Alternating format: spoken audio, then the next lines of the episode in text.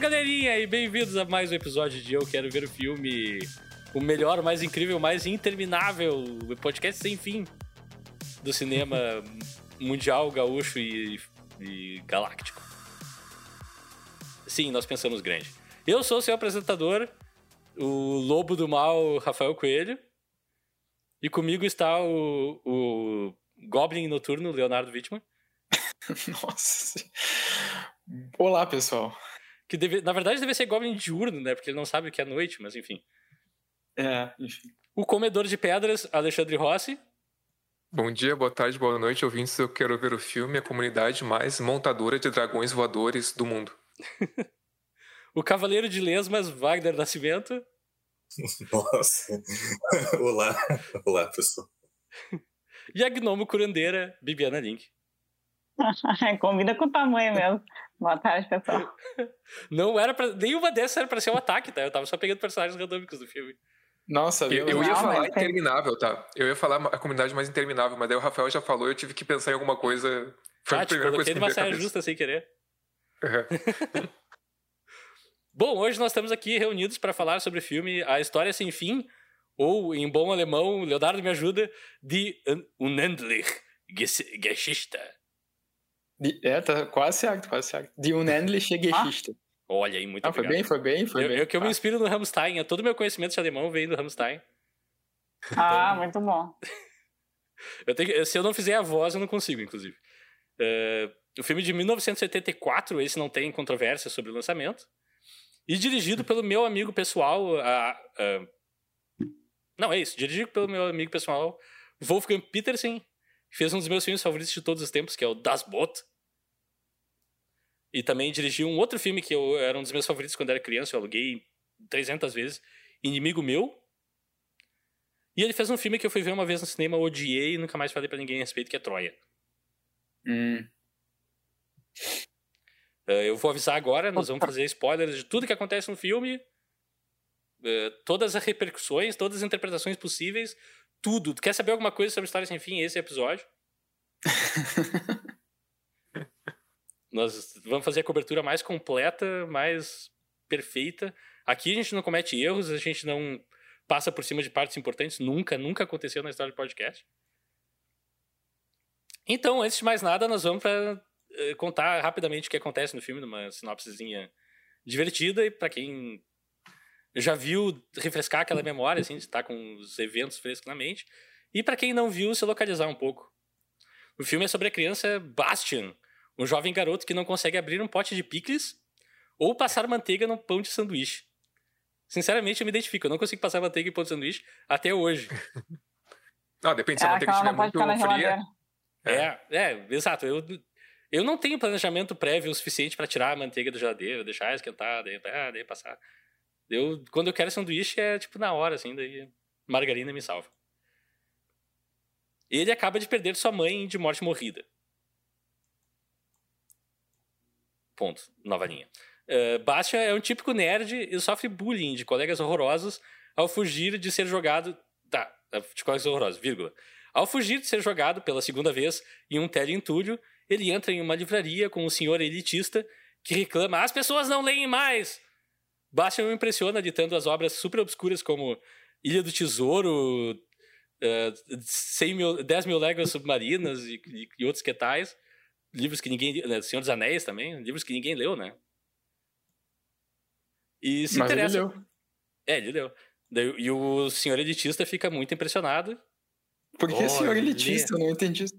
É um velho rabugento, as pessoas não leem. É, sai daqui, gurito, não sabe o que é um livro. E o guri, não, eu li as coisas mais óbvias que eu criança pode ter lido. Ah, eu te respeito, então. Enfim. Uh, ele se interessa pelo livro que o senhor está lendo que nega dizendo: não, não, não, isso aqui é a droga é concentrada demais para ti. Hum. É forte demais para crianças, tu sai daqui. Não, não, não, lê aí. Não, não, não, lê aí. É tipo isso. é. Bastian rouba o livro, obviamente, Bastian rouba o livro e foge deixando uma nota. Leonardo precisa da tua ajuda de novo. Ele. É, tá, daí. Rapidinho, um parênteses rápido. Eu devia ter falado isso antes, mas eu me esqueci. Eu assisti esse filme numa edição que saiu recentemente que é a versão 4K do filme, que é eles põem na capa versão do diretor, entre aspas, mas só o que isso significa que é a versão original lançada no mercado alemão. E a versão mais comum que se encontra em Ah. streamings e outras coisas é a versão internacional do filme, que tem algum... Cara, as mudanças são muito mínimas. Mas eu acho que Uhum. uma das mudanças mais significativas é que essa nota do Bastian tá escrita em alemão. Eu não sei se ela é escrita em alemão no- na versão internacional Não. também. Não, hein? Tá em Não, acho que não. Tá, na nota do, do- da versão que eu vi, então, diz Nicht sein, ich bring's zurück. Não fique brabo, eu trarei de volta. Olha aí. Então, viu? Ah, é- Por isso que esse vai ser o podcast que mais engloba o- a história sem fim, porque eu vi uma outra versão do filme Não, de todo mundo. o episódio do esnobismo do Leonardo, né? Falando Ué? em alemão. Não, ele é alemão, coisa- aí não é esnobismo. Ele, ele me pediu ajuda nos bastidores pra, eu- pra É? traduzir algumas coisas. Ah, também vou falar alemão aqui, ó. Ich bin Bibi. É tudo que eu sei. Ich bin. Não é ich bin, é ich Ich bin. Ich lá. bin. E, ó, ele me corrigiu, ele me corrigiu. Tem essa língua lá no fundo. Ich. Ich bin. Tá, voltando ao que interessa. Entre fazer um teste de matemática e ler um livro, cara, é é uma decisão difícil. Bastian decide Não. ler o livro. Se refugiando no pouco requisitado sótão do colégio, ele começa a ler o livro que narra a história do mundo da fantasia e os adoráveis esquisitões que lá residem. eh, que estão sendo consumidos pelo nada e sua eh, imperatriz está adoecendo no processo. Coisas normais para histórias infantis. Atreio, o guerreiro, é chamado para isso dentro da história, tá? Daí o filme se passa entre dois, duas narrativas diferentes, uma dentro do livro, uma fora do livro, é super complexo, é difícil de entender. Atreio, o guerreiro, é chamado para abandonar suas armas em troca de um medalhão estiloso e partir para uma aventura para curar a imperatriz e salvar a fantasia. Após vagar em vão, Atreio decide visitar Morla, o ancião, para aconselhá-lo. No caminho, ele passa pelo pântano da tristeza, onde o seu cavalo chamado Antrax, não, é Artax, eh, morre, entra em depressão e morre No pântano. no pântano. E Atreio conversa com a tartaruga que é alérgica a jovens, que nem o Leonardo. Após o encontro quase fatal com o lobo Gmork e Atreio ser devorado pela depressão, ele é resgatado pelo dragão da sorte Falcor, que o leva até alguns metros da onde o, oráculo que o Atreio estava querendo chegar, o oráculo do sul. Aonde o, ah, o Atreio tem que encontrar sua confiança, encarar o seu ver- eu verdadeiro e ouvir o conselho do oráculo que diz que precisa de uma criança humana de fora das fronteiras da fantasia para dar um novo nome à imperatriz e salvar a fantasia. Atreio e Falcor voam por cima de imagens de arquivo até que Atreio é derrubado eh, do, do Falcor sobre o mar das possibilidades. Ele vai parar numa pequena ilha onde ele confronta e mata Gmork, que abre parênteses rapidinho, ele comete o erro estratégico de pular em cima da pessoa que tá com o objeto pontiagudo. Eu esperava mais do vilão do filme, mas enfim. Não sem antes Gmork revelar que fantasia é o mundo da imaginação humana e não tem fronteiras. Atreio e Falcor voam por uma fantasia agora des- despedaçada no espaço, é bem legal, é bem... Essa parte é bem traumática, quando eu era criança eu fiquei muito triste. Uh, pro Atreio se desculpar pra Imperatriz pelo fracasso. E quando ele chega lá, a Imperatriz tri- diz, não, você não fracassou, olha pra tela, nós temos uma criança humana que tá lendo o livro e pode nos salvar se ela me der um nome. O Bastian demora seis séculos pra se dar conta que eles estão falando dele, apesar do filme Sim. inteiro ter várias pistas. E daí ele abre a janela e grita algo que não é legendado na versão que eu vi, mas que depois eu fui na internet e diz que ele grita Moonchild, que era para ser o Sim. nome da mãe dele, e eu fico muito confuso porque que o nome da, da mãe dele é Moonchild, se não é um erro de tradução. Uhum. por quê? Eu fiquei extremamente confuso nessa parte. Após ser salva, a Imperatriz fala para Bastian que agora ele tem o poder de recriar fantasia com a sua própria imaginação e ele deseja sair voando com Falcor e se vingar de seus bullies. Créditos. No, mu- no mundo real, No entre real. aspas. Verdade. Numa quebra de linguagem violenta, mas que é divertido. É. Antes de mais nada, vamos entrar para o outro mundo mágico das curiosidades de Alexandre Rossi. Tá, eu vou lá, vamos lá então. Curiosidades do IMDb. Então tá. A primeira curiosidade é que tu realmente pode montar nas costas do Falcor no parque Bavaria Film Park em Munique, na Alemanha. Eles reconstruíram ali, acho que fizeram uma, um boneco, né, um do, do Falcor, né? Falcor que é o dragão voador do filme. E essa é uma das atrações do parque. É, Legal, eu quero fazer pro- isso. É, também fiquei curioso para saber como é que é. Bom, a próxima curiosidade é que no tempo em que ele foi lançado, né, na, naquele, né, naquele tempo que ele foi lançado, em 84, não sei se foi 84, 84, né, que foi lançado, que 84. tu falou. Uhum. É, ele era, na época, o filme mais caro produzido fora dos Estados Unidos ou da União Soviética. Bah.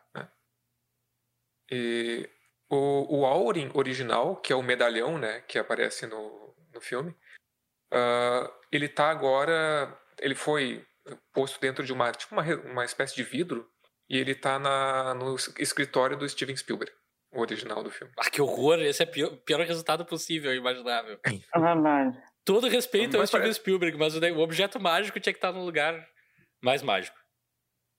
É, tipo, mas parece que o Spielberg teve uma influência até na finalização do filme, na montagem e tal.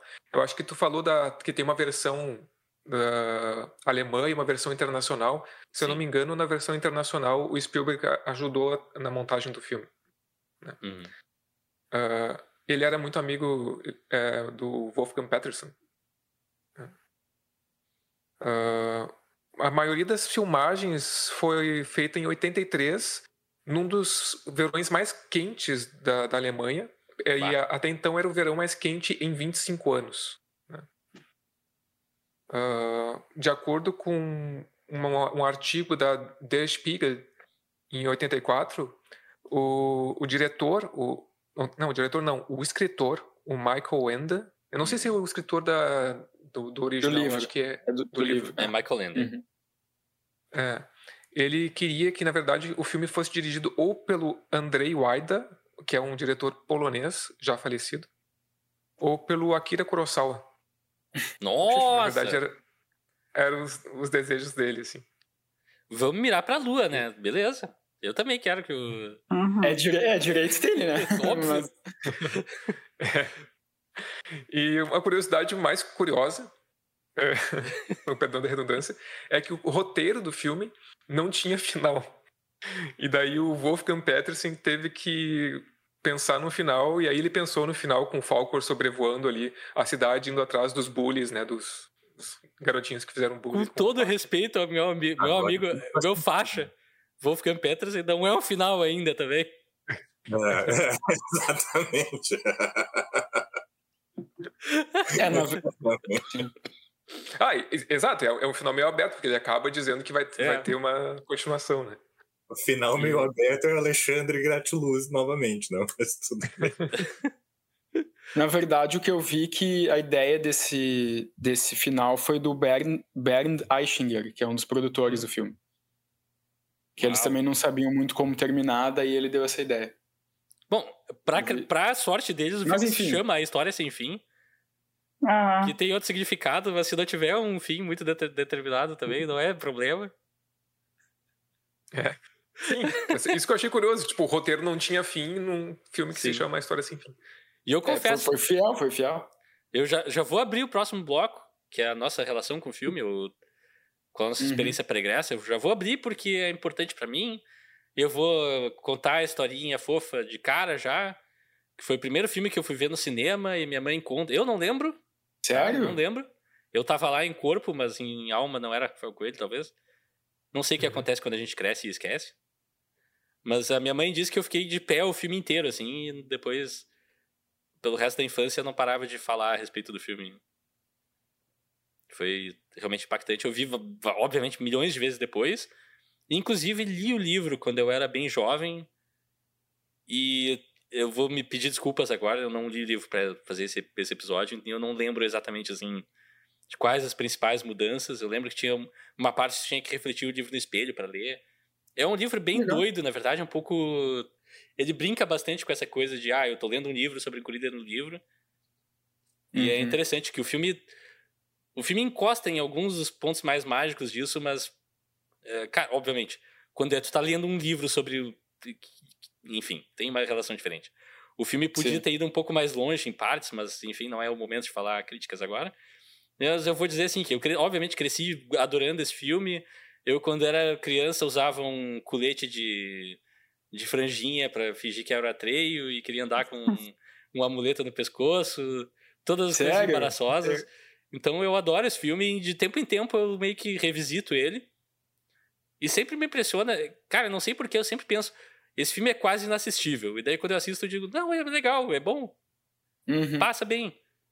E daí passa um tempo eu começo a fabricar a lembrança de que ele é inassistível de novo. E dessa vez revendo eu também, assim, me diverti pra burro. Talvez seja nostalgia, talvez. Mas que ele pra mim ainda foi efetivo, foi.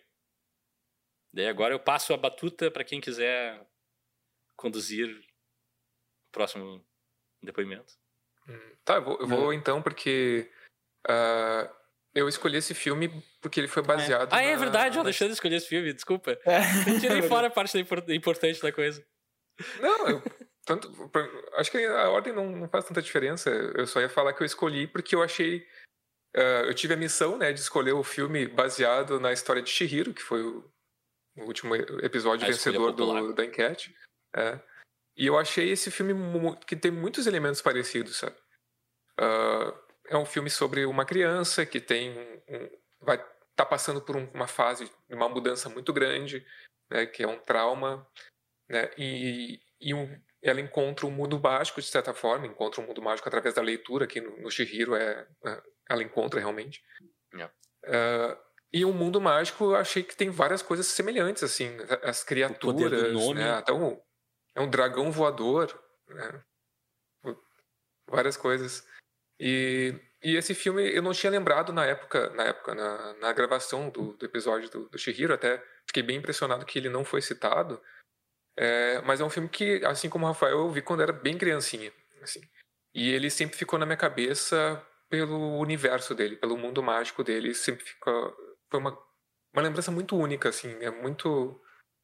É, é muito dele, assim, esse, esse universo. Assim, ficou muito na minha cabeça. E é muito, era muito impressionante para mim quando eu era criança. Ah, tinha algumas, algumas imagens, tipo o comedor de pedra. Eu achava muito impressionante Uhum. aquele, aquele monstro de pedra comendo uma é pedra. genial, é. É. O dragão, o Falcor, o próprio Falcor, ficou muito na minha cabeça. Eu lembrava de um, de um pouco dele ser um pouco diferente. Por algum motivo eu lembrava do Atreio mais ah, maior, assim, mais maior é ótimo, mais velho, quer, dizer. Uhum. Ah, é porque eu era, eu era muito pequenininho, né? Daí, Sim, ele era o adulto da Obviamente, por- comparação. é, pra mim ele era mai- maior do que eu, então ele era grande. Mas aí vendo, bah, é é uma criança, é tipo, acho que ele tem mais ou menos a idade do Bastian, né? É, é. Se não, se não um pouquinho mais só. Ah, e e foi, foi muito legal revisitar, assim, algumas coisas que a gente pode falar que funcionam hum, e outras que não funcionam tanto, mas foi uma- eu, eu- como tu falou, Rafael, pra mim ainda se sustenta, sabe? Pelo menos né, foi uma boa diversão, assim, e dá pra fazer, pensar em algumas coisas também. Sim. Então, eu, quero. Eu, Desculpa-me, eu fui me- cometido por uma curiosidade incrível. Tem uma pessoa que foi- se expôs nesse podcast como uma pessoa que não gosta de coisas infantis. Então eu queria ouvir dela o que, que ela achou da história sem fim. Wagner! Traz pra gente tua, tua relação com a história sem fim. Eu confesso que quando eu vi a primeira cena, quando passou a primeira cena, eu pensei, eu acho que eu não aguento mais um filme com criança protagonista. Mas. mas. eh, mas, primeiramente, eu gostaria de falar que. Não vou entrar em detalhes, mas eu tô meio. eh, indisposto nos últimos dias, meio fraco, né? E eu fico feliz, então, que a gente vai falar sobre esse filme, que é um filme bom, porque eu não, não tenho forças para me estressar com as péssimas escolhas de um certo membro desse podcast. Nossa, mas. Então, obrigado, obrigado, Alexandre, por ter escolhido esse filme. Tamo junto. Nossa, sobrou pra mim do nada. Eu não sei nomes, eu não sei nomes. É, o subtweet foi forte nesse. Mas a, a minha relação com o filme, eu achava que eu tinha assistido, porque eu me, eu me lembrava muito da cena, da primeira cena do Atreus com o Falco, que eu acho que a cena, sempre que, passava propaganda, aparecia aquela chamada com os dois juntos. E eu jurava que eu tinha assistido esse filme. Aí eu revendo, eu não lembrava de quase nenhuma cena, então acho que eu nunca tinha visto.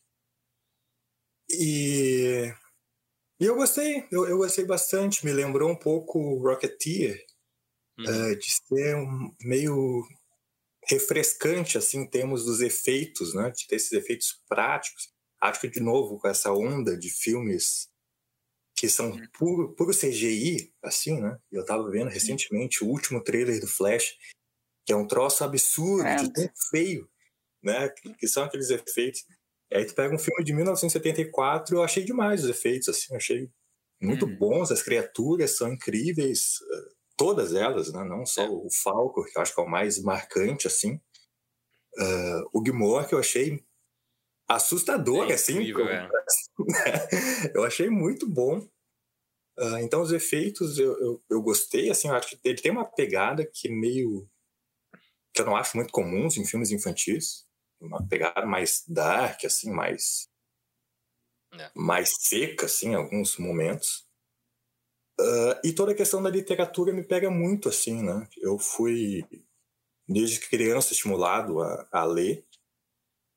Tem essa coisa da literatura como meio do proibido, assim, né? Aquela cena inici- inicial dele com do é o Bastian, é o Bastian com o, com o livreiro lá, É. que ah não, esse livro aqui você não vai entender.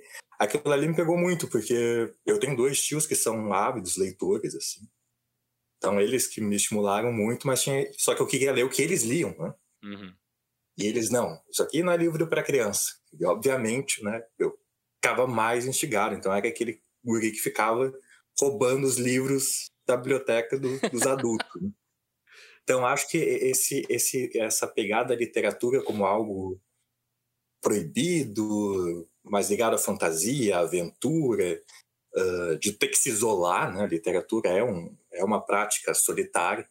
Então, tu, tu querer fugir para ler, para não ter que fazer as in- infinitas tarefas que a escola demanda. Então, Uhum. me pegou muito, assim, essa coisa da, da, da infância com a literatura. Ah, e eu achei que é uma história que, que, que tem um fôlego, assim, né? não é cansativo, é bem instigante, assim, eu fiquei preso na história até o fim. Ah, Tirando o final, eu, eu acho meio abrupto, meio, né? Uhum. meio. Acho que não casa tão bem assim com o resto do Concordo. filme, mas ainda assim eu, foi uma foi uma boa surpresa. Gostei gostei bastante. E Bibiana, an- quer dizer, eu não vou te deixar por último, nós vamos. Enfim, Bibiana, tua, tua relação com Sem Fim. Que eu ia fazer um preâmbulo, não dei ideia, desculpa. Ah, então, eu, eu não lembro de, do filme, assim, como um todo, quando eu era criança. O que eu lembro era de, de, de assistir, assim, na, na sessão da tarde, quando eu estava de férias, porque eu estudava de tarde quando eu era criança. E... Ou pegar, assim, geralmente o finalzinho dele, né? Uhum. E eu, e eu lembro que, que era um filme que me gerava assim, uma certa angústia, né? Ah, justamente assim pela história. Eu não, eu não consigo. Quando eu comecei a assistir agora, para fazer o podcast, eu não lembrava da história, mas é, eu, eu lembrava do sentimento que, que, que o filme me deixava cada vez que eu assistia. O que é bastante curioso. Sim. Talvez meu cérebro quisesse apagar algumas coisas.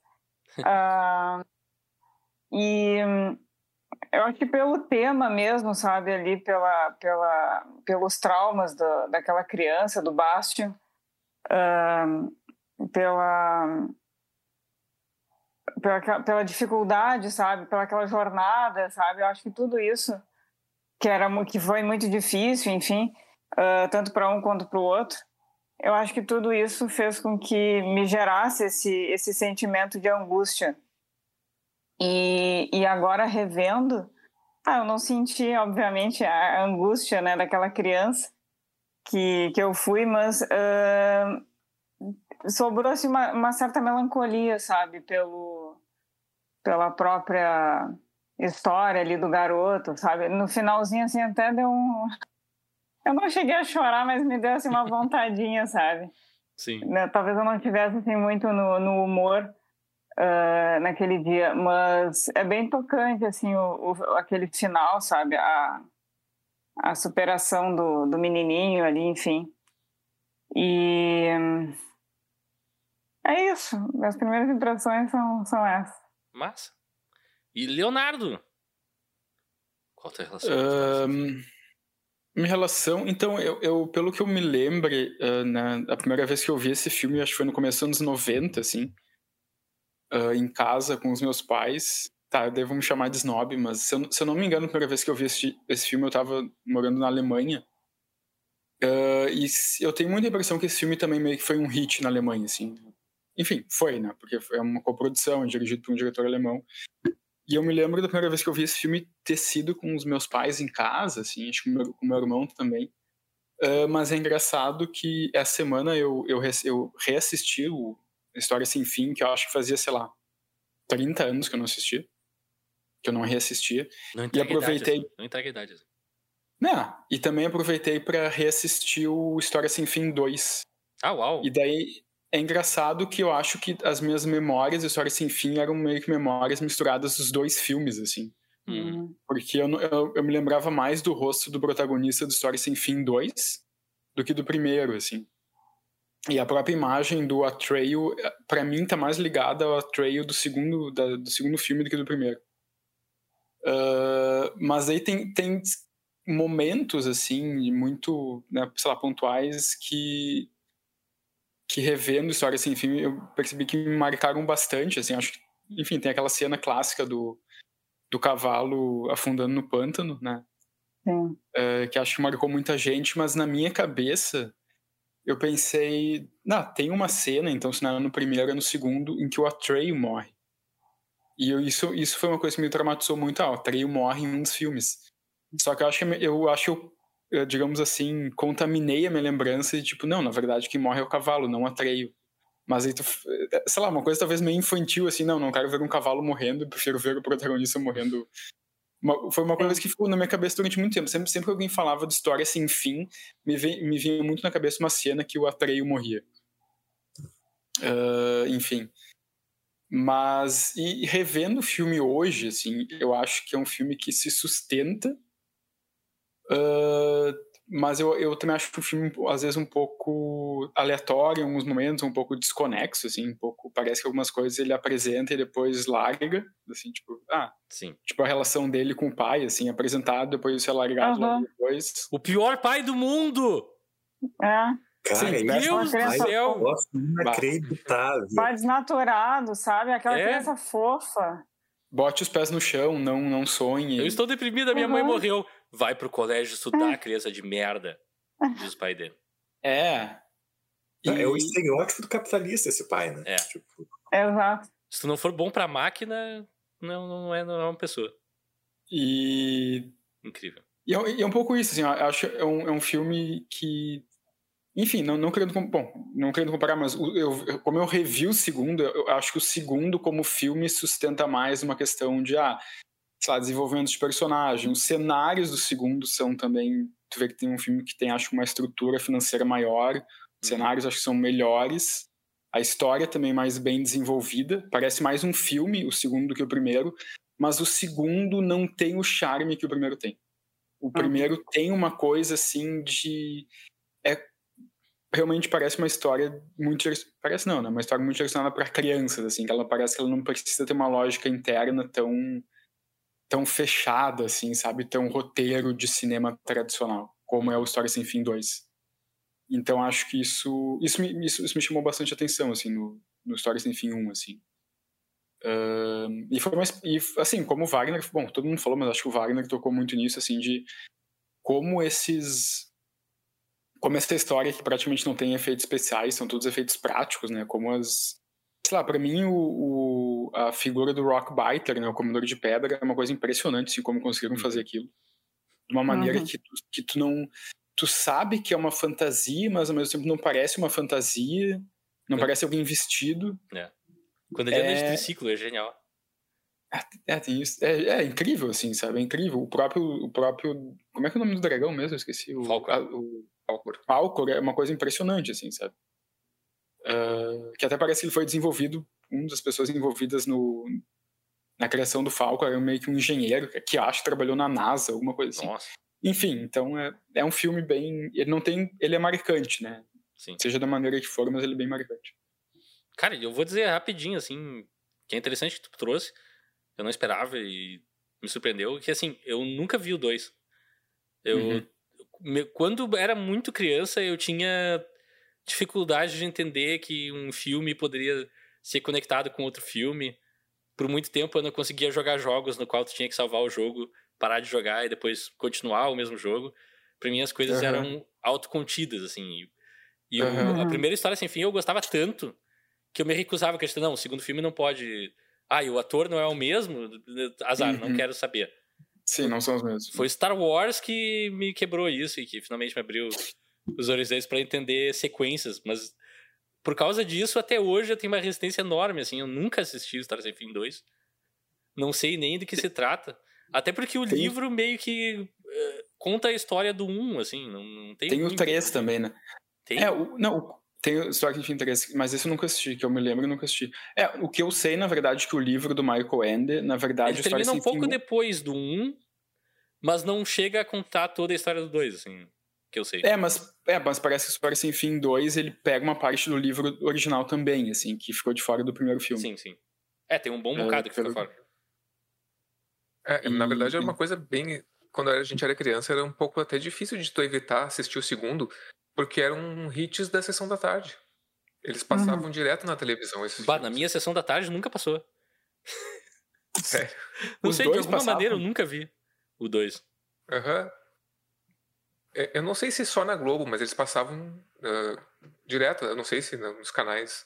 Eu lembro de ver bastante, assim, na TV. Mas passavam os Não, dois acho que era na Globo, passavam sim. os dois. né? Passavam os dois. Não, eu acredito, eu não sei como eu sobrevivi minha infância sem ver um- uma cena sequer do 2. Talvez quando eu via que era o 2, eu só desligava a TV e ia embora, não sei. eu era uma criança meio esquisita. É, Eu, eu- vocês falaram de uma coisa que eu concordo ali, que ele, esse filme tem uma utilização muito legal de escala, maquete e maquiagem, né? É, e, Uhum. é, os efeitos, a, a grande maioria é feito assim. E isso vai ao encontro de uma ideia que eu tenho de, de que eu sempre que eu revejo filmes aí dessa época ou até anteriores, eu acho que os filmes dessa época, sei lá, anos 80, 90, que se utilizam mais de efeitos práticos, eles se, acabam se sustentando por muito mais Uhum. tempo do Melhor, que os né? que tentam ali. Porque É. se for ver no, no próprio História Sem Fim, os efeitos que ficam mais marcados, assim, que ficam, que saltam mais aos olhos, é quando tem a utilização de croma ali, de o- É. quando eles quando o Falcor tá voando por cima da cidade, as coisas que tu vê que são bem é, é uma tentativa, não, não é não é prático, né? É um efeito de croma ali Uhum. que É, tá, é um pouco além da tecnologia bem feito. Sim. É, exato. Além da tecnologia. Mas a, cara, as fantasias, o trabalho de escala, porque é- tem muita escala ali, né? É. É, é muito efeito por escala. É muito bem feito. É, é muito, é muito. E eu vou dizer, o jeito que esse filme brinca com a escala e, tipo, o quão às vezes é imperfeito, tipo, a proporção que a gente imagina do comedor de pedras pro Atreio é meio vago e parece que a cada cena é um pouco Uhum. diferente. E essa imperfeição, pra mim, adiciona mais do que te subtrai, assim, sabe? Às vezes, ah, pode ter sido um erro de composição? Pode. Mas também adiciona uma, uma coisa mais fantástica, mais fantasiosa, assim. Mais de, tipo, até mais. de, até, até de interpretação, né? Do, do, do guri que tá lendo, ele pode imaginar diferentes escalas pra esse personagem. É, assim. exato. E, inclusive, Por como o exemplo. comedor de pedra, lá no final, quando ele volta deprimido e tal, tipo, tu tem uma impressão um pouquinho diferente do tamanho dele. Ele parece uma figura mais patética ali. E é muito interessante isso. Eu não sei até que ponto. Enfim, não tem como saber até que ponto é proposital, mas eu acho que essa imperfeição adiciona muito pro filme. É, e o, próprio Falcor é uma coisa um pouco única, porque tu sabe que ele é um dragão voador, mas parece que ele tem uma cabeça de cachorro. Ele É, tem uma foi proposital. Foi proposital, foi proposital, é. É Ele é um proposital. beagle gigante. Sim. É apaixonante. Eles É, queriam é que ele tivesse uma cara meio de. Eles queriam que ele tivesse- que ele tivesse uma cara meio de cachorro, assim. Pra ser algo Sim, mais ele lá. tem pelos, né? É. Ele tem pelos e escamas. pelo. É muito esquisito e legal. É. É, verdade. Dá vontade de É abraçar uma ele. coisa muito única. Ele é muito fofo. Sim. E aquela cabeça de dragão é muito grande. Animar aquilo deve ser um pesadelo. Hum. Tipo, Mexer aquilo, né? é, sim, animar. São, sei lá, eu quantas pessoas dentro ali pra fazer.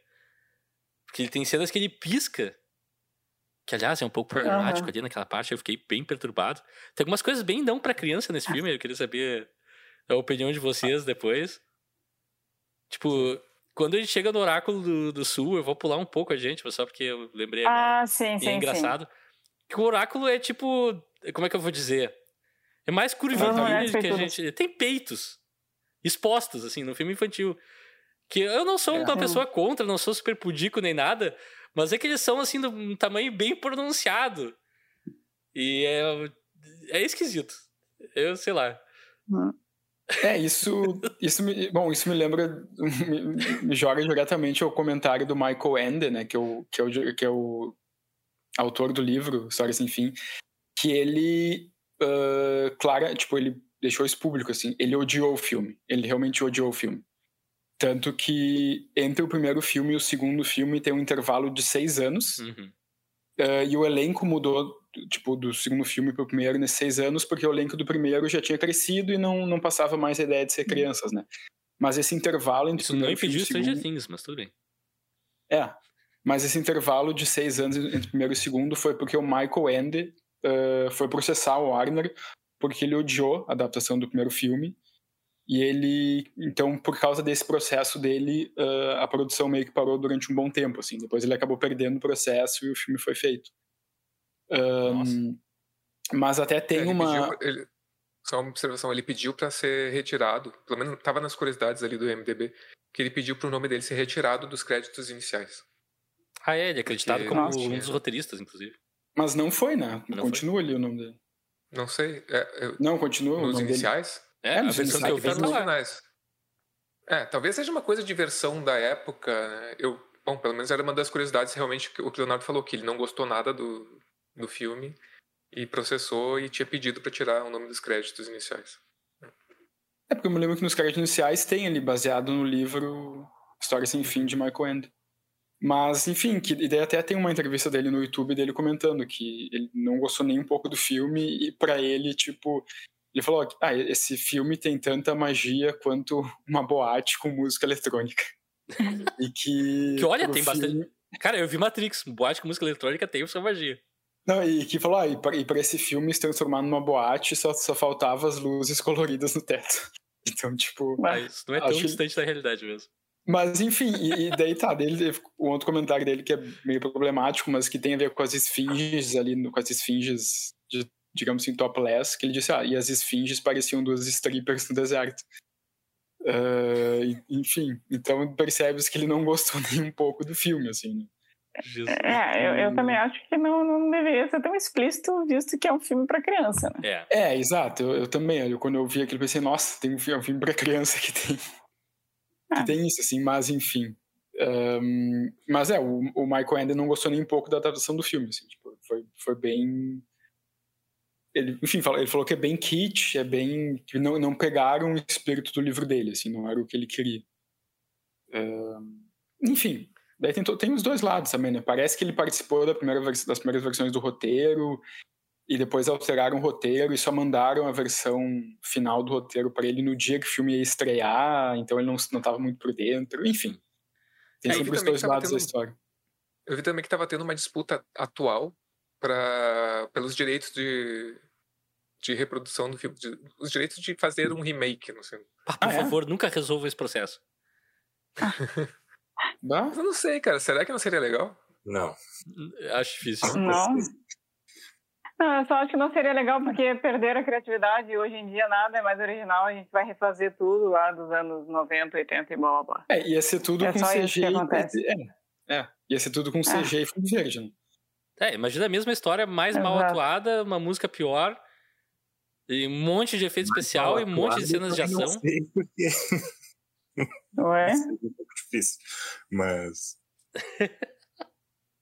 Mas Eu sei, eu- pelos bonecos eu ponho minha mão no fogo. Pelas Sim, sim. pessoas aí, o buraco é mais embaixo.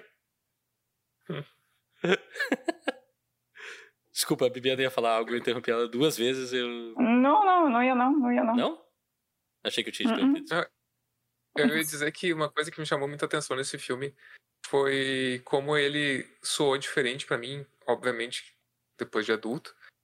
Porque, assim, quando eu vi quando criança, eu curtia o filme por causa da aventura dele, né? Eu achava, tá, a aventura Uhum. é o Atreio, ali é um... Tá, o Bastian vai ler um livro, o Atreio vai tentar salvar a Imperatriz, né? É- E essa é a missão do filme. Essa, o filme fala sobre isso, sobre uma aventura de um guerreiro que vai tentar salvar a, ali a Imperatriz.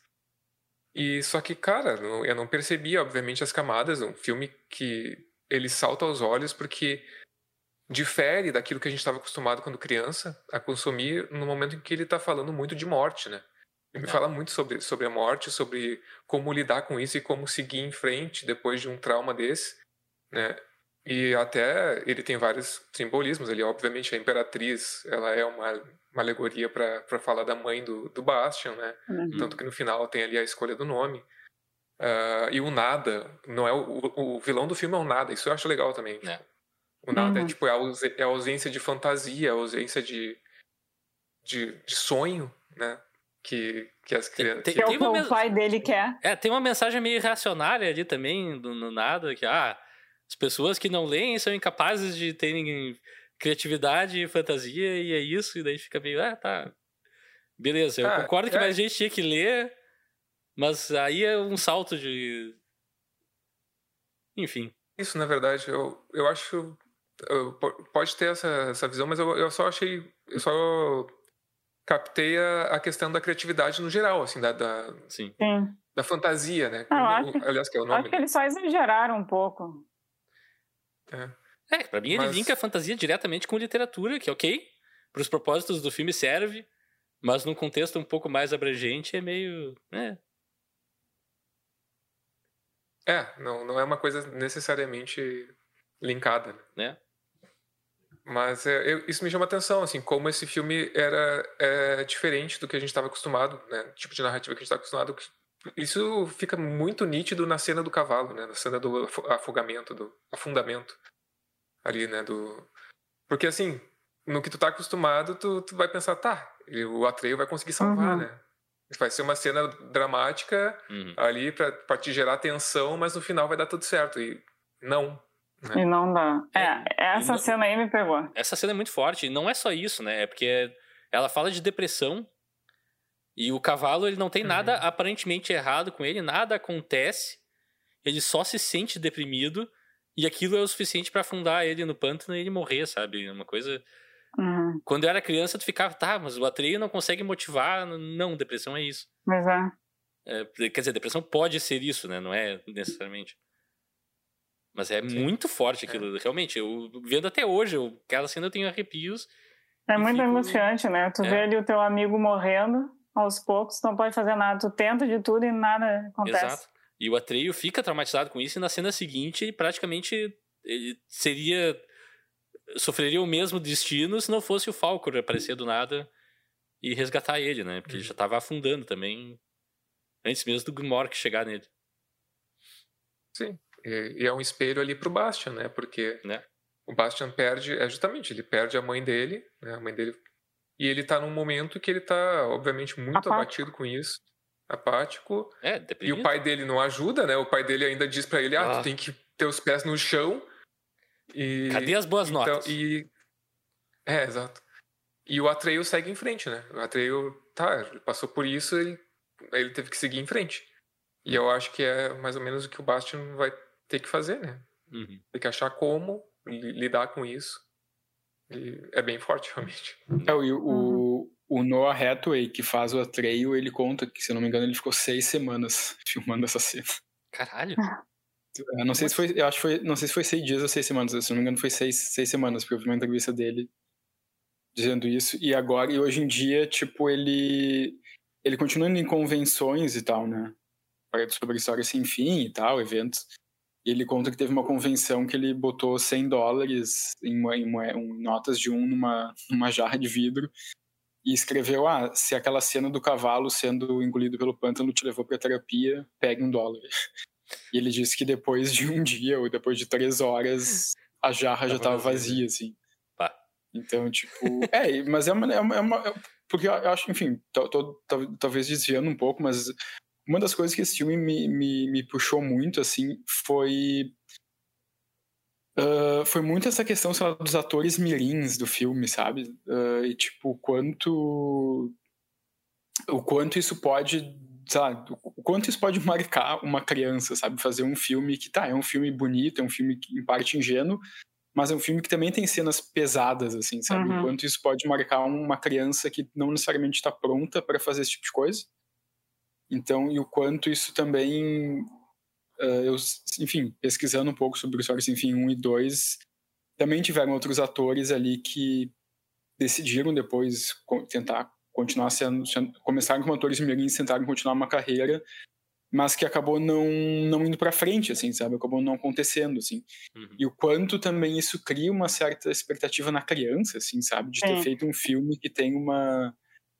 Que, te, que é uma explosão, assim, sabe? Que é um filme mundialmente famoso, é um filme que vira uma febre, e como é que tu, com menos de 10 anos de idade, lida com isso, sabe? O que é que tu faz depois, assim, e, e é, bem, é, bem, é bem interessante, assim, é, é interessante, mas também às vezes um pouco angustiante, assim, tu vê Sim. alguns entrevistas e documentários com as crianças naquela época e, e, os adultos hoje, assim, e eles hoje em dia como adultos, né, o quanto isso, né, o que, que aconteceu na vida deles desde lá, o que, que isso, como isso influenciou na vida deles, né. É curioso porque eu conversei com isso com o Xande logo que a gente acabou de ver o filme e uhum. a, a, gente, acho que a gente já assistiu alguma dessas, dessas listas de, de YouTube de, de crianças que ficaram famosas fazendo filmes infantis e que depois simplesmente sumiram ou tentaram e não conseguiram seguir carreira porque justamente a, a pressão e a expectativa é muito grande ou eles simplesmente eles não querem reviver aquilo hum. porque uma imagina tu não acho que muitos deles não têm a, a estrutura emocional para suportar uh, e também toda a expectativa do público, da, da, crítica, olha, foi um filme muito bom, como é que vai sair nesse outro e outro e outro, e acaba que muitas vezes é um desastre, entendeu? E não é bem culpa ali do, sim. do não, dos atores, e sim da, da própria produção, né? É, e tem, tem o lado sim. do mercado que é cruel, tipo, é. o guri do, que fez o Anakin Skywalker no episódio 1 do Star Wars, por exemplo, uhum. ele, ele foi totalmente tolhido da possibilidade de sequer querer, talvez um dia, se ele decidisse persistir ser ator, porque decidiram que ele atuou mal naquele filme, teoricamente. é, é, exato. Tipo, pode ter sido uma atuação ruim, obviamente, eu concordo que é. Mas, tipo, mas é não é criança, culpa... Né? É, uma criança, não é culpa dele, sabe? É, é, é, é que ninguém consegue mensurar que tem várias pessoas envolvidas que talvez tenha sido a primeira, a, o primeiro trabalho dessa criança tem vários é. atores com anos de carreira que eventualmente fazem uma coisa que não presta, entende? E aí, ah, Ou tá, mais okay. uma, né? Ou mais é, uma exato. É, muito, é muita crueldade com uma criança, sabe? É. Pelo amor. Imagina marcar na paleta para um papel que tu fez quando tinha oito anos de idade. É. é tu tava é. só tentando se divertir lá e. tava é ralando as canelas. E eu queria rapidinho. Mas enfim. Uh, cortar rápido, bruscamente para outro assunto. Só um parênteses muito rápido, abrir uma gaveta aqui. Porque esse filme, é, quando ele citou o 20 mil léguas submarinas lá pro, pro tiozinho livreiro, eu fazia tempo que eu não ouvia o nome desse livro. E fiquei pensando, bah, é sobre um cara que andou muito, foi muito fundo na água com um submarino. E daí, pesquisando, eu descobri que não. O Capitão Nemo é famoso por andar uma grande distância horizontal debaixo d'água.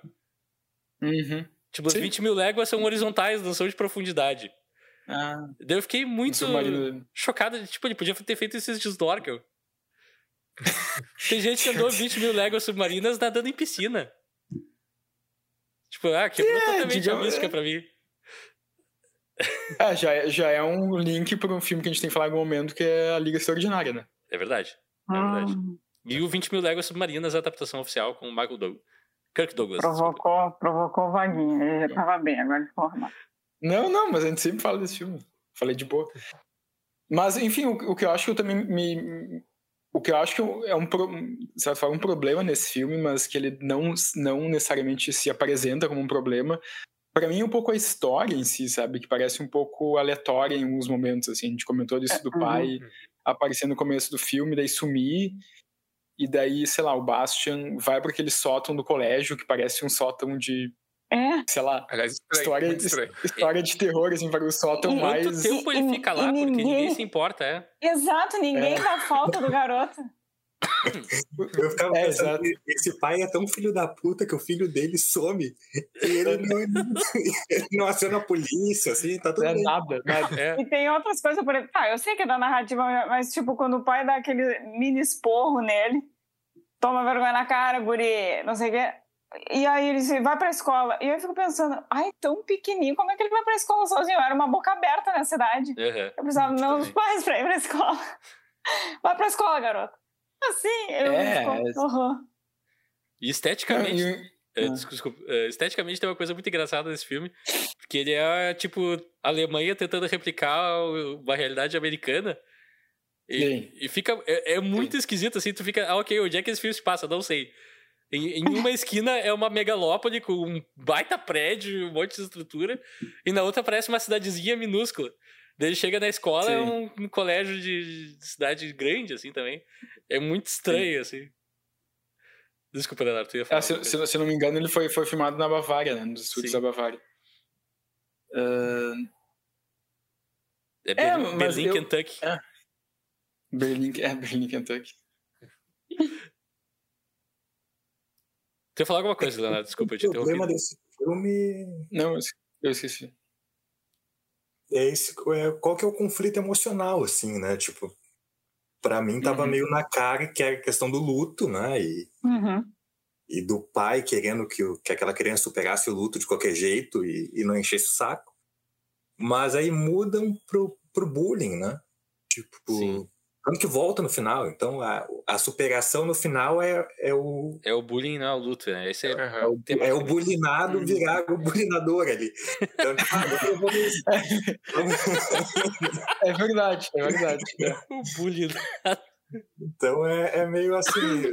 Deixa de ser uma história sobre luto para ser. o- Ah, agora o nerd tá se vingando. É, e- esse Então, finalzinho, Eu achei assim, estranho. Eu achei estranho. E- Esse final, não te cortando, Wagner, só acrescentando, esse finalzinho assim, tá, dá uma pontinha de ah, bem feito pra esses pivete, mas ao mesmo tempo, assim, Muito pra bom, narrativa é meio, pô, sabe, meio que murcha, assim, porque tem todo aquele É. início realmente do, da superação do luto, e aí, ah, tá, vou me vingar desses cretinos aqui. E na versão que vocês viram, tem uma, narra- uma narração no final?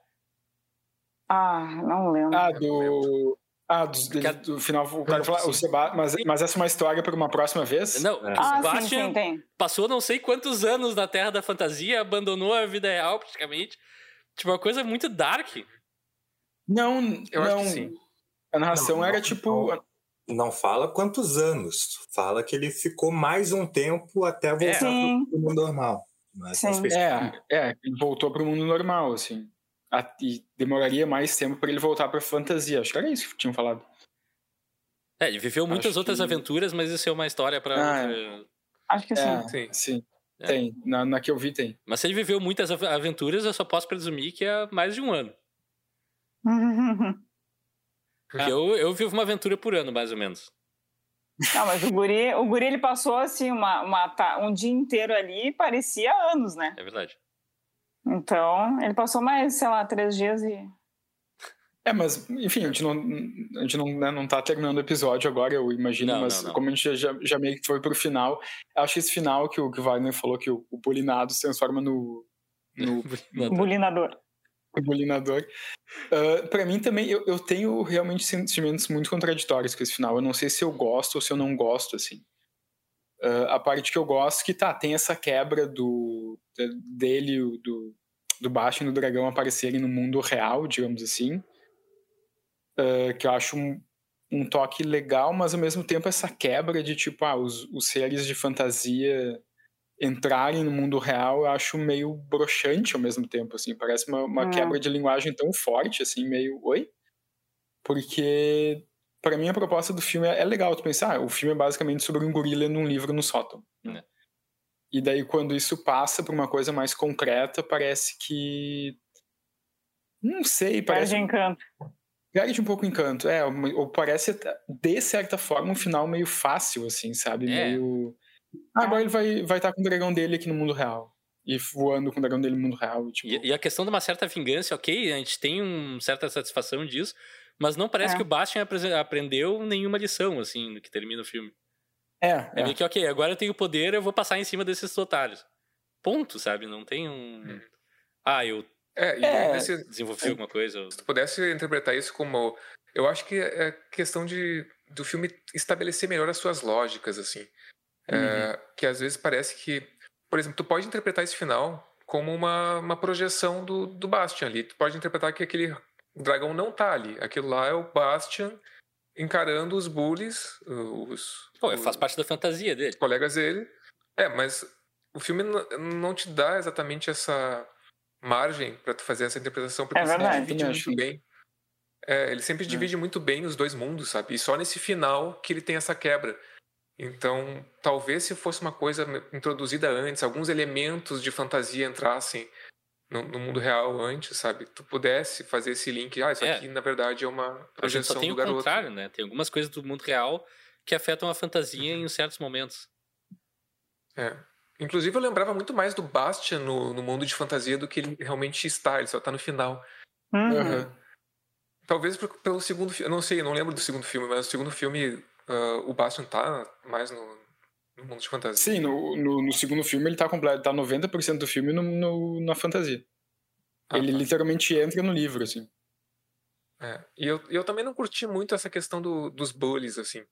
Que é uma coisa muito mais recorrente, assim. É, tipo, é um clichê narrativo, né? Sim, total. Ma- Mas eu não sei se era necessário ser introduzido nesse filme, sabe? Eu não sei se ele tá na história original também. Não lembro. Mas eu acho que ele se sustentava apenas falando sobre o luto, sabe? E, e, e construindo esse mundo mágico e essa aventura que foi muito bem construída, mas É. não sei se esse elemento do, do bully acrescenta tanto, sabe?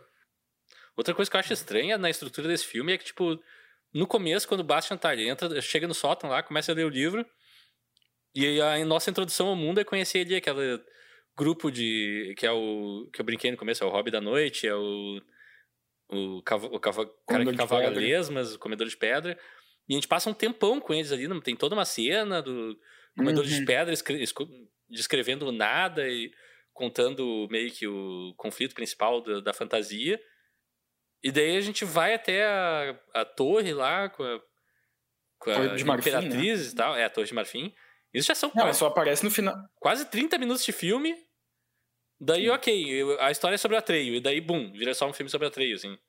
E esses outros personagens viram muito secundários. É uma coisa muito, pra Uhum. mim, esquisita, sabe? É, isso, isso é uma coisa que me chamou bastante atenção vendo o filme.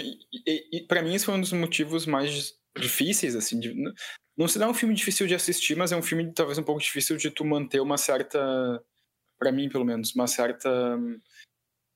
Um interesse em alguns momentos, sabe? Porque é um Exato. pouco isso como tu falou, assim. Parece que ele introduz personagens muito legais, ah, o Comedor de Pedra, o, Cav- o Cavalador de Lesma. Adoro todos eles. fica Porém, Sim.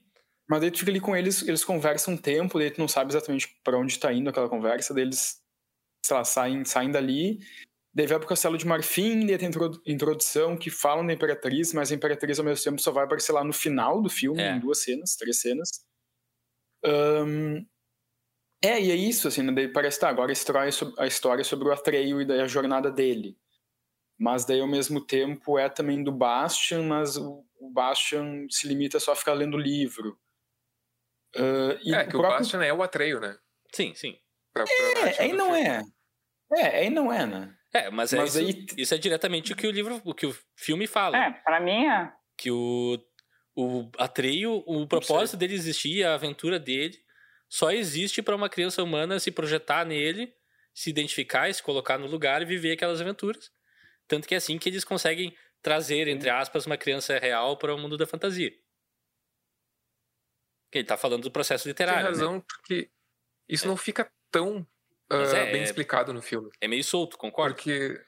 E aí, e aí tu Sim. sente a falta, como isso não tá tão bem sólido no filme, tu sente um pouco a falta até do Bastian, sabe? Porque o Bastian é Sim. introduzido Sim, isso- pra gente. A gente tem uma é- introdução de personagem. E o Bastian fica muito irritante a certa altura, toda vez que corta da, da- do mundo da fantasia pro Bastian, não, isso não está acontecendo. Eu, puta merda. É, ele faz história. vários comentários. É. É. Não, mesmo, eu não sei vocês, mas ao mesmo tempo que eu queria ver mais o Bastian, até porque eu gostei do.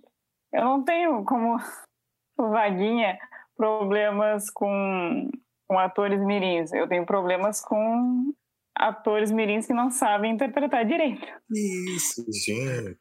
Mas, Não, mas assim, o ó, ator que faz o Atreio, ele é tão ruim que fica bom. Ele Não, tem- Verdade. então, é verdade. esse daí sim. Esse O daí, Atreio sim, é eu ruim gosto- com convicção e funciona. Exatamente. O Bastian já Então- não é tão feliz assim. O Bastian, ele já é um pouquinho melhor. E aí eu queria ver Bah, mais eu não dele, achei, eu sabe? achei o Bastian muito pior. Não? Pá. Sério? Assim, eu- eu- vendo o filme eu pensava, cara, eu não me surpreendo porque esse cara sofre bullying. Ai, Que tadinho. horror! Desculpa, uma coisa horrível de se falar. Nossa senhora. horror! Ai, Que não. Mas o guri é absorto, ele parece autocentrado, de uma maneira irritante. Ele eh, meio que não dá a mínima pra ninguém na volta dele, exceto ele mesmo.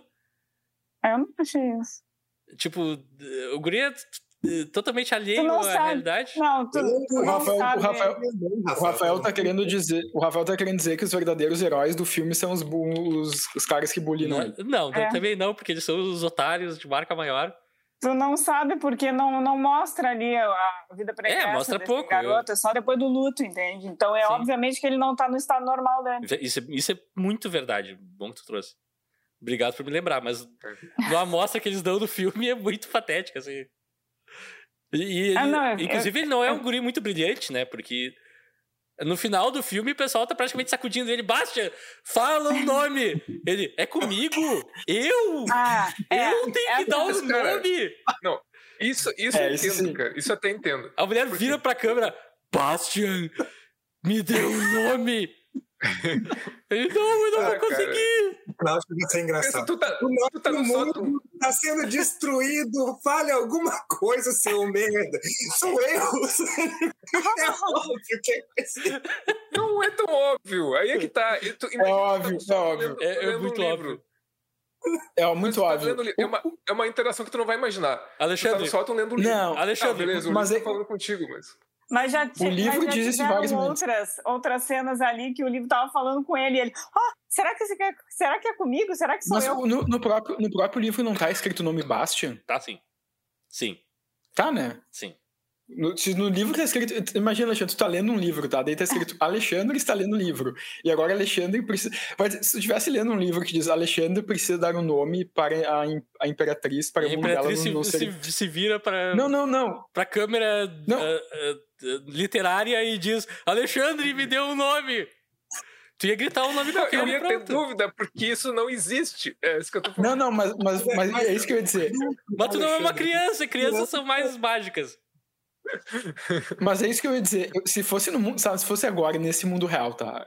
Agora, e tu estivesse lendo um livro, e tu- na- no livro tá escrito, a imperatriz pede para. A, a imper- a imperatriz pede para Alexandre nomear ela. Vai dizer que tu não, tá, não ia estar sozinho na tua sala lendo o livro e tu ia. Não ia ia falar pra falar. ti. Eu eu ia não- falar em isso- voz alta. Óbvio, tu ia, sussurrar. Moonchild, tá? Ninguém, ninguém viu fazendo isso, beleza. Mas tu ia fazer, eu ia Sendo- fazer também. Sendo que umas três cenas Não, antes o Bastian se lamenta. É? Ah, ninguém pergunta pra mim. Como eu queria que perguntassem pra mim. Xande, é óbvio que tu ia fazer isso. É óbvio, É que tu, óbvio, é, eu claro, é óbvio faria. que tu ia demorar, porque, né, tu é, ando meio desligado, mas, mas tu ia fazer, é tua cara. Tá bom. Todo Olha mundo aí. faria isso, porque Sim. todo mundo faria isso. E daí eu- Mas- eu, quero encaixar. Tá, completa, não, desculpa. Não, não, não, só, e, daí, pra mim tem umas coisas um pouco no filme que, elas, que as cenas não parecem unificadas em momentos, sabe? Parecem só cenas meio soltas em alguns momentos. E a própria questão do lobo, do Gmoric, que eu gosto, mas eu também não entendo muito a função dele como personagem, sabe? Porque, tipo, ah, ele é o lobo do mal, ok. E daí ele persegue o Bastian por fantasia pra fazer o quê? Não O sei exatamente o que que... ah, o Atreio. Ele quer desculpa. matar o Atreio, ele inclusive quase mata o o- Atreio. É, mas com qual intuito, sabe? Se o nada já tá destruindo fantasia, por que É. ainda tem É. o lobo? sabe? Mas porque ele é o único que pode impedir o nada. A fantasia Ah, tá mas sendo eu- destruída. Eu fantasia Eu disse: sei. eu vou nomear Não, um eu herói. O nada disse: eu vou nomear, nomear um herói para impedir o herói da fantasia. É, mas, o nada também é não aí- nomeia o lobo, né? Não, não, tá, não tá colocado isso dessa maneira, que o nada nomeou o lobo para ser o vilão, assim, parece... Eu É? senti meio solto, daí... O Não. próprio Mock disse que ele tá a serviço do nada. Ah, ele disse? Ah, Sim. tá, então tá. Ah, Ah, é enfim, verdade. ah, tá, então... É um lobo Eu só acho- nihilista.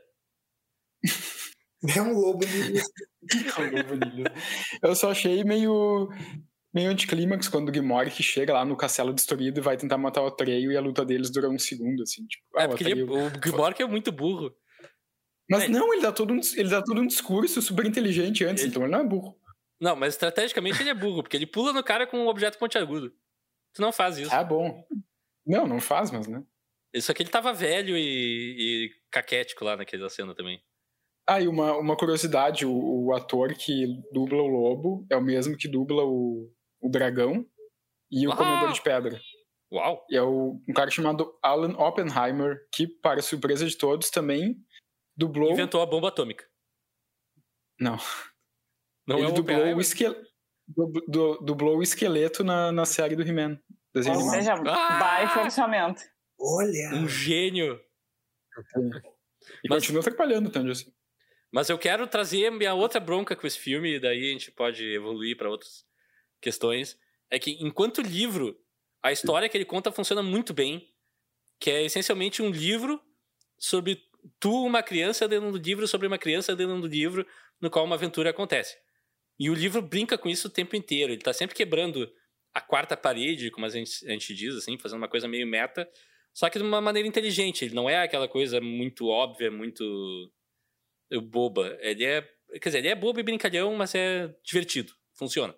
Uhum. E no filme, eles parecem que ficam engessados no conceito de que essa história é um livro sendo lido sobre uma criança lendo um livro.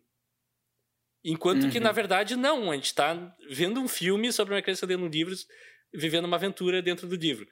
É, Por que, que eles não eh, buscaram esse espírito, sabe? É, Sim, fica lá pro final, pra Uhum. Imperatriz só se virar pra tela. Só que é muito tênue, assim. A gente podia ter Por mais que o brincadeiras autor, com isso. por isso que o autor não gostou. É, Pode possivelmente, ser, pode ser possivelmente. mesmo. Possivelmente. Porque boa parte da que criatividade até- e da diversão do livro não é traduzida, assim. E se perde um pouco. É, vai ao encontro daquilo que a gente falou, de talvez ter mais interações entre os dois mundos. ah, É. Até Uhum. facilitaria tipo, a nossa interpretação daquele final, por exemplo, do, do Falcor, porque daí o Falcor chega do nada no mundo real, sim, tipo, É. agora essa interação existe. Só que sendo que ela nunca existiu e a gente não tem nem margem para interpretar qualquer coisa sobre isso, e já acaba o filme, entendeu? Então, acho que sim, eu acho que poderia ter sido mais bem trabalhado isso daí. O que eu tô falando é que se esse filme É, acabasse é. com um uma plateia na sala de cinema e o Falcor saindo da tela e voando por cima de todo mundo, era o melhor filme. Não, eu entendo o que tu quer dizer. Tu quer, dizer que eles poderiam ter usado esse, essa É, coisa da beneficiar da linguagem também. de cinema também, né? Sim, sim, pois é. é. Tem alguns momentos que, ele, que, o, que o Bastian tá lendo o livro, ah, sei lá, e daí tem algum momento mais tenso, tenso no livro, e no sótão onde ele tá lendo, lá fora começa a chover, as janelas começam a bater. Tem isso, sabe? Sim, mas é eu muito gosto disso, sutil. mas é assim. muito Eu pouco, né? gosto. Mas é muito sutil, assim, tipo, a própria. É. O próprio sótão ele dá uma ideia de tipo, ok, esse é um lugar muito conveniente para ler um livro desses. Não, não sei que escola teria um sótão daqueles. Mas Uhum. também é é uma conexão Claramente um pouco nunca forçada, assim. Nu- Nunca tive mesmo. Eh, não, no caso nos Estados Unidos, né? Porque as Ah, é. histórias passam nos Estados Unidos. Bavária barra Eu acho. Califórnia. Eu acho. É. Eh, é, e é, essa interação entre os dois mundos é um pouco. Um pouco muito. Muito compartimentado, assim, né? Apesar de tem o... Não é bem uma interação, mas um dos momentos mais fofinhos pra mim no filme inteiro. Que me. Sempre adiciona um charme e eu penso, pá, cara, isso é muito legal. Que é quando o Bastian tá lendo uma passagem que é um nada, na verdade. O Atreio descansando com o cavalo na beira de um, um riozinho, riacho ali. E eles estão com fome, eles decidem comer. E o Bastian pega o sanduíche dele, ele dá uma ou duas mordidas e fala: Não, preciso guardar pra, pra viagem. Uhum. Tem muita Ah, coisa pela aham. frente. Isso eu achei muito legal, sabe?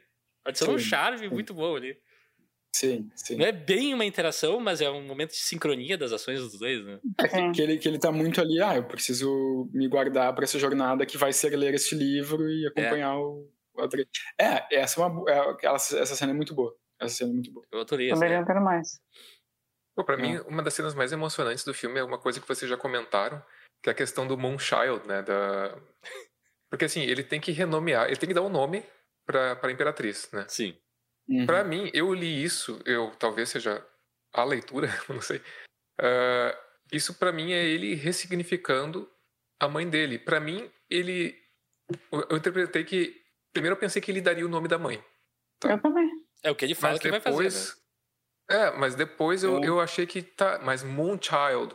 Eu pensei, ah, a mãe dele não deveria se chamar assim. Daí eu pensei que, cara, isso aqui deve ser ele dando um novo nome, ressignificando a mãe dele e entendendo que agora ela vai estar num lugar que ela vai, eh, ela vai estar sempre com ele ali, nas memórias dele, e ele vai seguir em frente com essa lembrança da mãe e sabendo que ela vai estar ali na fantasia dele sempre, mas agora em um novo momento, sabe? Entendendo aquilo e ressignificando aquilo para ele, que ele estava preso com aquilo, entendeu? Ele estava com, aquele, com aquela dor muito forte, com aquele luto. Para mim, sei lá, eu, eu li assim, eu achei bem emocionante, sabe? Uhum. Ah, é, quando a imperatriz fala direto para ele, a mim vem a imagem da, da mãe dele falando com ele. Uhum. E, Essa cena, mas essa cena eu entendi que era o nome da mãe dele, sabe? Eu também. Porque até tem uma cena. Mas eu antes prefiro a que ele leitura tá- do Alexandre do que essa, sinceramente. É uma, é uma leitura melhor, faz mais sentido, né? É. É que tem uma cena antes que o Bastian tá na janela e ele fala, né? "Ah, A minha mãe tinha um nome tão bonito. E fica nisso. E daí mais tarde ele grita a Moonchild pela janela. Daí a interpretação que eu tive é, tá, a mãe dele chamava Moonchild.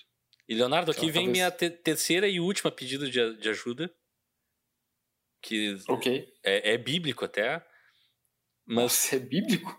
as, as palavras moon e child em alemão, existe alguma possibilidade de formar um nome? ah, Porque talvez isso possa ter sido uma babada de tradução. Tradução. Uhum.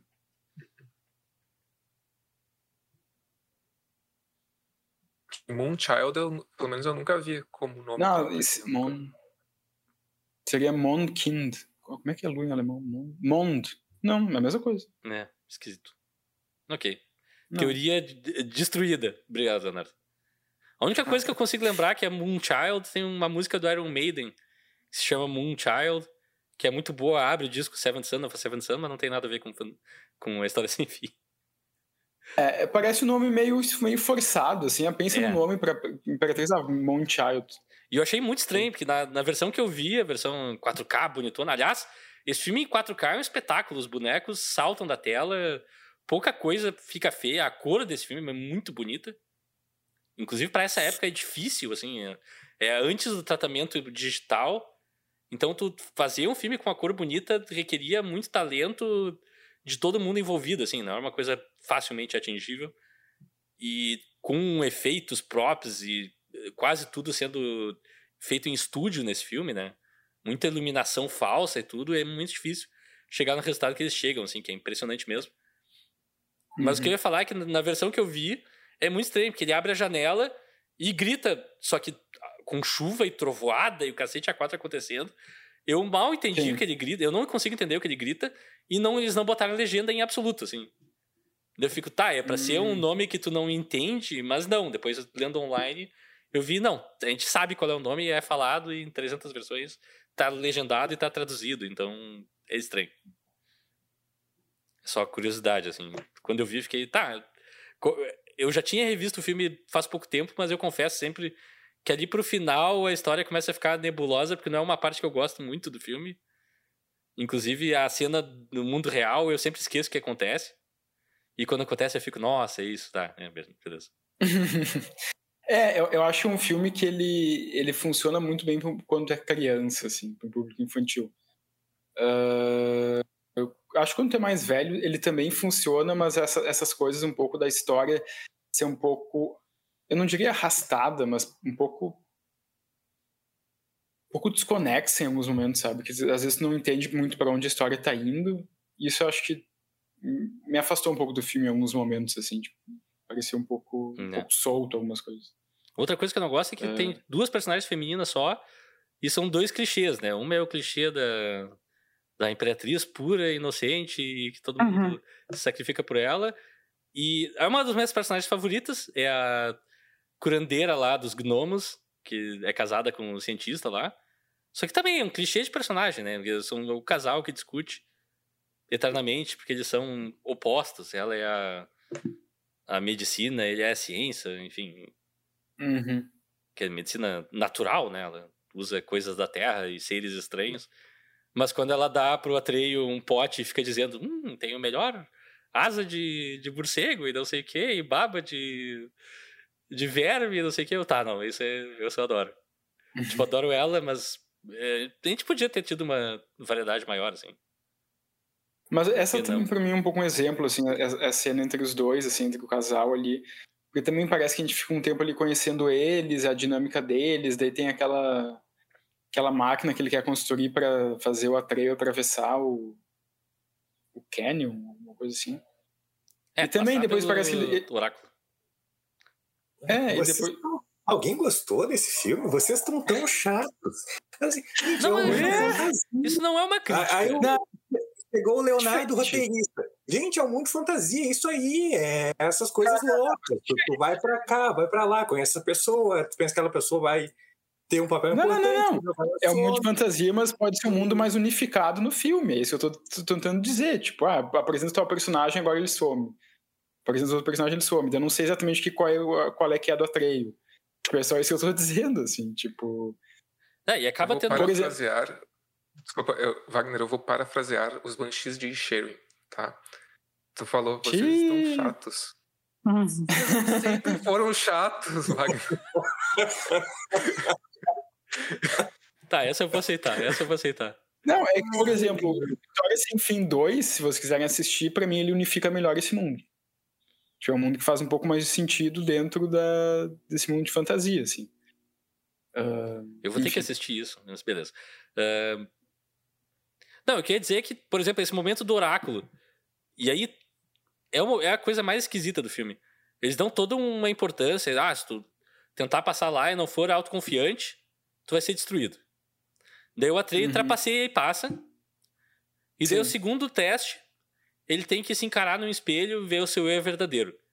Ele olha no espelho, vê o Bastian, o Bastian diz, não, isso não é possível, fecha o livro. E quando ele reabre e volta a ler, a gente tá, tipo, quatro cenas adiante o cara falando com um oráculo já, assim. Não tem impacto ah. nenhum ali ele ver se eu verdadeiro. E eu fico. Ali é meio. Eles passam por cima de algumas coisas importantes, enquanto que a gente fica um tempão lá conhecendo o casal de gnomos e vendo que, que o cara tem uhum. desenhos super detalhados do oráculo. A gente vê um cavaleiro sendo fracassando com o oráculo também, que é legal. Uhum. Tu ser bem equipado não é o suficiente todo o dinheiro do mundo não vai comprar armadura suficiente para para sobreviver aos sais olhos laser. Mas daí o Atreio corre e passa. Beleza. Não sei, achei. Aí acho essa parte meio filme meio que eh, tá tentando construir uma sequência que é de, de provações, mas nosso personagem não bem passa por elas assim. É, é, que parece que às vezes ele, ele dá um foco maior para coisas que não são tão relevantes. É. é. E daí, que são mais relevantes, ele meio que passa meio rápido, assim, tipo. Ah, luta com o lobo, ah, é rápido. A questão das esfinges, ah, ah dá um jeito. A luta com o lobo, pelo menos, tem o lobo ninista nos dando um discurso maravilhoso, Ed. Aquela uhum. cena do, do, com o lobo, é aquele confronto Aquilo final é que é maravilhoso. É. Aquilo é maravilhoso. E a, eles chegando naquele templo e tendo os desenhos de tudo que ele passou também, muito bom. Sim, é incrível. Muito bom, muito bom. E o mundo sendo, se destruindo, se despedaçando. O comedor de pedras, minhas mãos já foram fortes. Eu choro naquela parte toda vez, cara, sinceramente. Ele é um, é, e ele é um gourmet de pedra, né? Ele só come pedras boas também. É. O que é meio estranho, né? Mas, eu, quer dizer, primeiro eu pensei que era estranho. Mas depois eu pensei, hum, mas a gente come, ah, a gente come carne e a gente aprecia a carne. E a gente é feito carne de carne. Boa, né? Então não é estranho Sim. tu ser feito de pedra e, comer, e gostar de comer pedras. Então não, eu não. só tô falando meu processo de raciocínio porque não tem não cheguei a nenhuma conclusão. não, faz sentido. Faz Quer dizer que tu é um canibal, Não. Uhum. Não, eu como outras carnes, mas ele não come a pedra dele. A gente não vê ele comendo o seu próprio braço. Ele come uma pedra que ele tira do chão. Que os outros estão sentados em cima, beleza, mas aí é problema dos outros. Não, tu não come o teu, bra- o teu próprio braço, mas o dos outros, talvez. Bah, Nossa, assim. mas o comedor de pedra comeu o outro comedor de pedra? Não. Não sei. Ele comeu uma Ah, variedade no- de pedra que é comestível. Spoiler, spoiler no História Sem Fim 2, o comedor de pedra tem um filho. Eita. O Leonardo já fez 300 spoilers do 2, eu já tô chateado. Não, não fiz nenhum spoiler, fiz um spoiler só. Zero spoilers. O personagem tal Como é que é morre. o nome do filho do comedor de pedra? Não lembro. Como- Júnior, é Júnior, é Júnior. É Júnior. Comedor de pedrinha. O comedorzinho não é um bom nome, desculpa. Tá, vamos seguir. Não sei. Ahn, é, mas eu, enfim, é um, é um filme que eu admirei assistir, eu admirei assistir esse filme. olha, imagina se não tivesse. né? Pô, mas que isso? A gente não. Estamos aqui só. A gente elogiou o filme também, falou que os efeitos práticos são incríveis e se sustentam até, até hoje, assim. Não, eu gosto desses momentos. Vocês ficam dizendo, A ah, maquiagem, assim. o Wagner não gosta de filme infantil. Aí chega no programa, só quem fala bem, né? Ah, é que não é bem, bem um filme infantil, não. Acho que serve para crianças e adultos. Ah, tá bom. Ah, tá bom, então. O Falcor tem a fala mais. Eu concordo, eu concordo, eu concordo com a Bibiana. Eu concordo com a. Bibiana, tá sério. O papinho. O Falcor se transforma no, no impostor do Among Us a certa altura. Porque ele vira pro Atreio assim? e fala: Hum, você era uma criança. Como é? que é? Eu não lembro qual é exatamente a fala. Mas você estava dormindo muito aconchegante. E faz tempo que eu não vejo crianças assim. E, tu fica- e daí dá uma piscada pra tela. E eu fiquei, Falcor, o que, que tu tá fazendo, Falcor?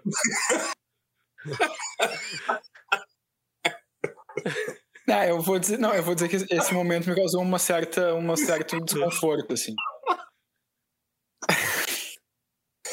Não, mas eu, eu achei, não, É eu, eu achei que É esquisito. eu, é esquisito, eles poderiam ter cuidado, falando sério, assim, poderiam ter cuidado um pouco. Esse momento foi um pouco estranho, assim. Ah, mas, mas e, e- e logo depois, ah, enfim, o Wagner vai me xingar de novo, mas é que, é que depois tem momentos, sei lá, que, que a, que a Gnoma vai lá e, e tira um, um, um espinho que tava no Falcor, dele reclama, que é Ah, essa legal. cena é fofa, é. É legal, mas é o tipo de coisa que tu vê, tá, mas. É o tipo de que às vezes parece que eles focam em cenas que não são tão relevantes Uhum. e ficam muito tempo nesse tipo de cena e depois Qual outras cenas parece que não são, que são seriam mais relevantes, elas são meio que passadas por cima, assim. Mas enfim. Enfim. Vale lembrar que o diretor desse filme, imediatamente antes desse filme, fez um filme sobre um destacamento de soldados nazistas presos num submarino por um ano inteiro, né? O, a- a- o choque de cultura de uma coisa para outra é muito doido. O barco, né? Eu nunca vi esse filme. Das Boat, é, de novo, vou recomendar, um baita filme. Mas enfim, acho que a gente meio que tá chegando ao fim natural. Alguém tem algo que queira destacar, assim, que a gente... É o fim natural. É o, no- é o nosso fim natural. A gente vai terminar o episódio de hoje, Rafa? A gente tá chegando no fim mesmo. Isso é um contrassenso, cara. É, é verdade. É história sem fim, não é episódio sem fim. Ah, vocês pegaram por quê? Aliás, coisa mais besta, né? Vocês pegaram por quê que o nome é História Sem Fim? que o filme fala explicitamente no final. A história sem fim é a história que se comunica através de leitores e escritores e... Ah, sim. Não, eu não peguei, não, pior que eu não peguei. Ele fala isso, não? Leonardo! Não peguei. Não peguei isso, não peguei. Ele fala.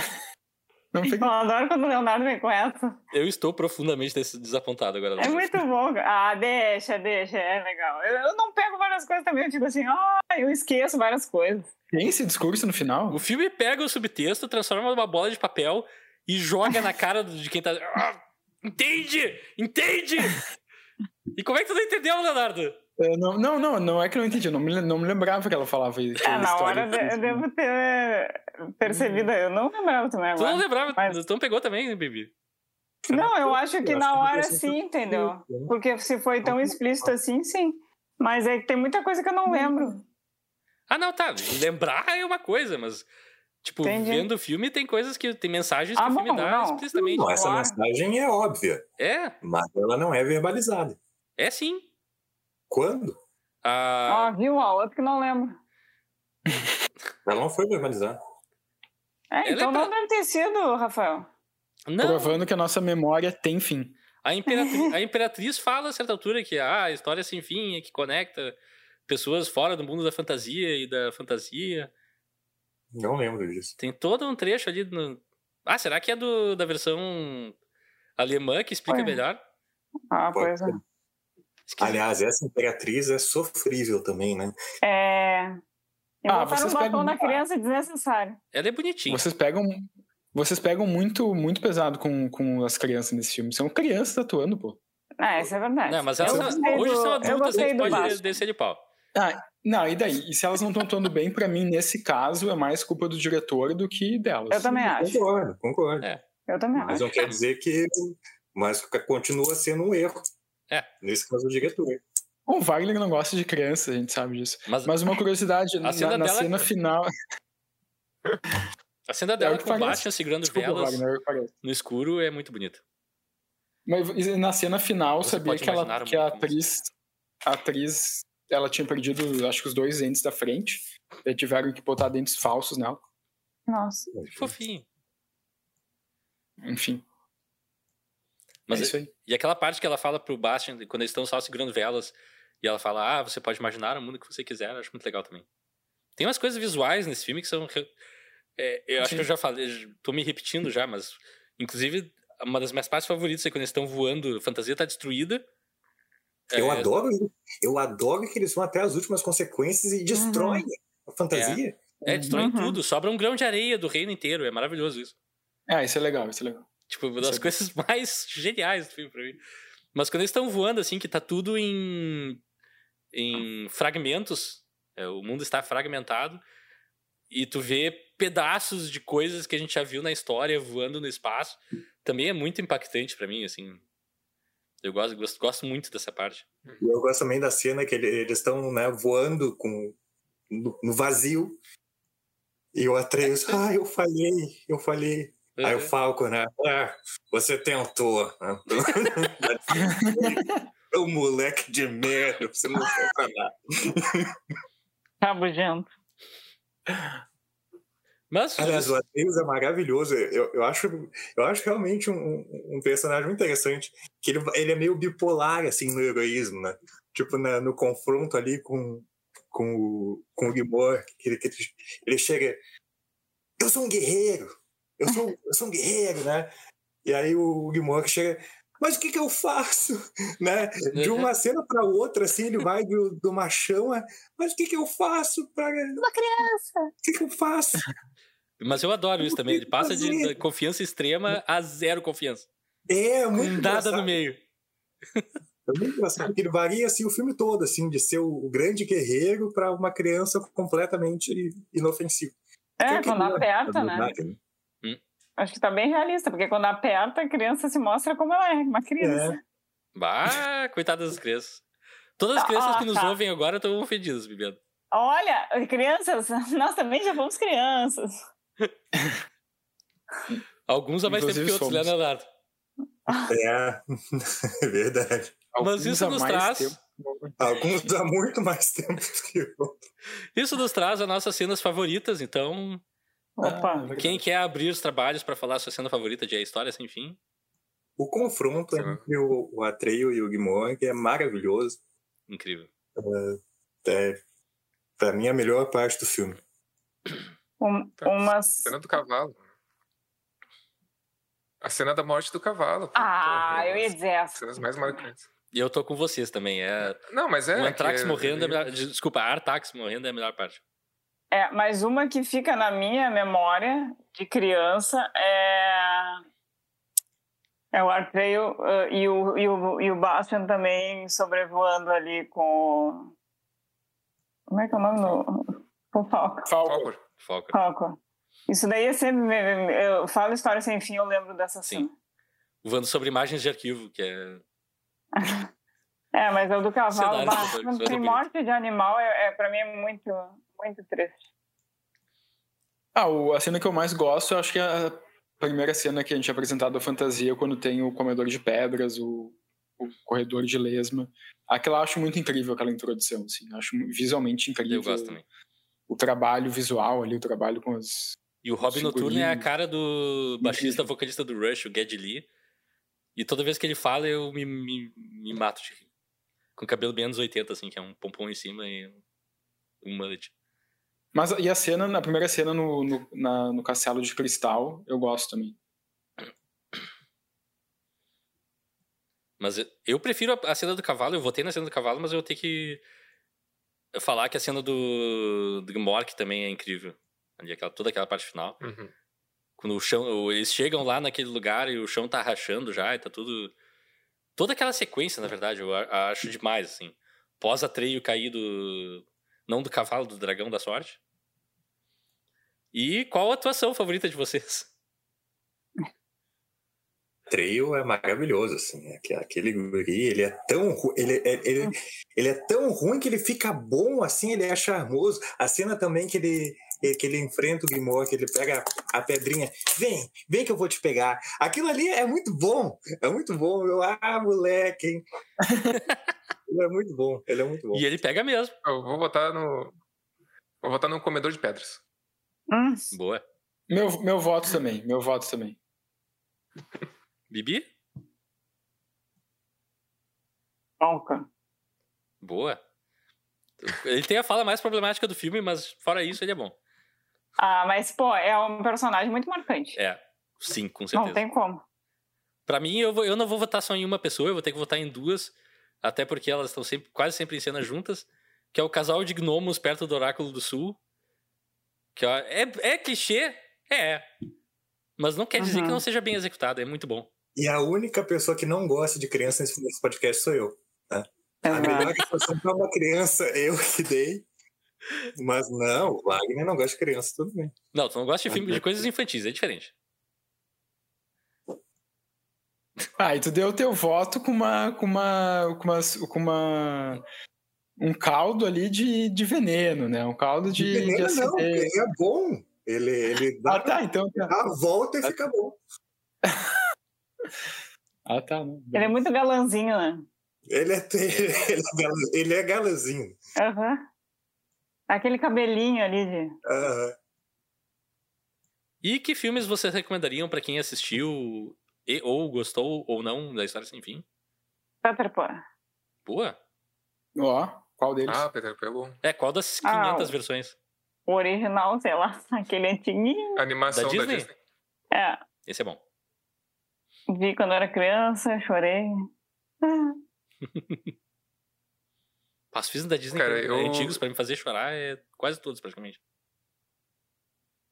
Eu lembrei de um filme que não tem, não é tão parecido, mas ele me faz ter a mesma sensação de, de nostalgia e me lembra o mesmo momento, assim. Também eu me, me lembro um pouco de um universo fantástico, não tanto quanto História Sem Fim, mas é uma aventura também, que é Os Goonies, que é um filme também muito sessão da tarde, assim. Me, não sei, tá no mesmo lugar na minha memória, assim. Sim, sim. Lugar sim, parecido. ocupa um universo parecido. Os Goonies, só vou dizer assim, quando eu revi, eu revi recentemente, e foi um filme que eu tive dificuldade de terminar. Hum. Tipo, a Uhum. história é muito legal, mas as crianças berrando o tempo inteiro é, é difícil. Ah, é uma, gri- uma gritaria Como durante uma hora e adulto, meia, né? é difícil. É. É. É, não, mas é aquela coisa, é nostálgico, né? Com certeza, com certeza. É, eu, eu vou confessar, faz pouco tempo que eu revi os Goonies e não tem a mesma, não é a mesma magia de quando tu é Ah, criança. Não, é- eu achei sofrível rever. Ah, eu lembro que quando era criança, eu gostava e tal. Aí eu assisti, Uhum. nossa. Eu tô mais pra Eu- Bibi do que pra Alexandre nessa, mas Ah, não. tem não, seu valor sentimental mesmo. ainda. Tem coisa que tu pode É. deixar no passado. É. Não, mas é isso, eu só votei nele por, por essa memória do, Ah, do passado, assim, porque eu achei é É parecido. válido, Alexandre, não precisa se explicar. Quer dizer, precisa pra, pra Ahn. conteúdo de podcast, mas não. A gente entende. Eu tenho três recomendações. A Nossa, primeira, um Ó. livro. o meu top 1. é- Não, o Rafael, não, a gente acabou de falar sobre um filme que fala sobre livros, Rafael. Ah, lá veio o Leonardo recomendar um livro. Não. O primeiro Nossa, filme. eh, novo? é, né? Não, o primeiro filme é um filme que eu pensei que fosse. Até eu pensei que fosse depois, História Sem Fim, porque eu- eu pensei, bah, parece um filme numa vibe muito parecida. Então deve ter, sido, deve ter sido feito depois, mas é do mesmo ano, 84, que é um filme chamado Na Companhia de Lobos, dirigido pelo Neil Jordan. Uh, e é baseado, num, é baseado num livro de uma escritora chamada Angela Carter, que reescreveu alguns contos de fada de uma maneira mais pesada, assim, mais como histórias mais de terror. E daí tem uma vibe meio história sem fim, no sentido de que é uma guria que lê um livro e ela vai dormir e ela sonha com uma terra encantada com lobos e é uma meio que uma releitura de Chapeuzinho Vermelho também, mas de um jeito mais uh, mais forte, digamos assim. Acho História Sem Fim melhor, mas o, na Companhia de Lobos tem uma vibe parecida. A minha outra recomendação é um filme que, assim, é um filme norte-americano que eu já tentei começar a ver duas vezes. Inclusive ontem foi a segunda vez que eu tentei começar a ver. E eu desisti depois de 15 minutos porque eu achei, achei muito chato. Mas, para quem quiser recomendar? tentar. Exato, exato. Eu acho, mas alguém pode não achar chato. Eu, né? É, Alguém pode não achar chato, ué. Beleza, beleza, beleza. Não, É um filme de 85, Tu sabe o que tu tá 85 chamado um filme de 85 chamado A Lenda, dirigido pelo Ridley Ah, eu Scott, adoro esse filme! com o Tom Cruise e a Mia Sara. Eu não consegui assistir esse filme, eu achei Eu tão chato, tão chato. A É Lenda. Mas assim, Tom Cruise, né? o é meu- chato. O meu, é, mas é o Tom Cruise criança, é engraçado.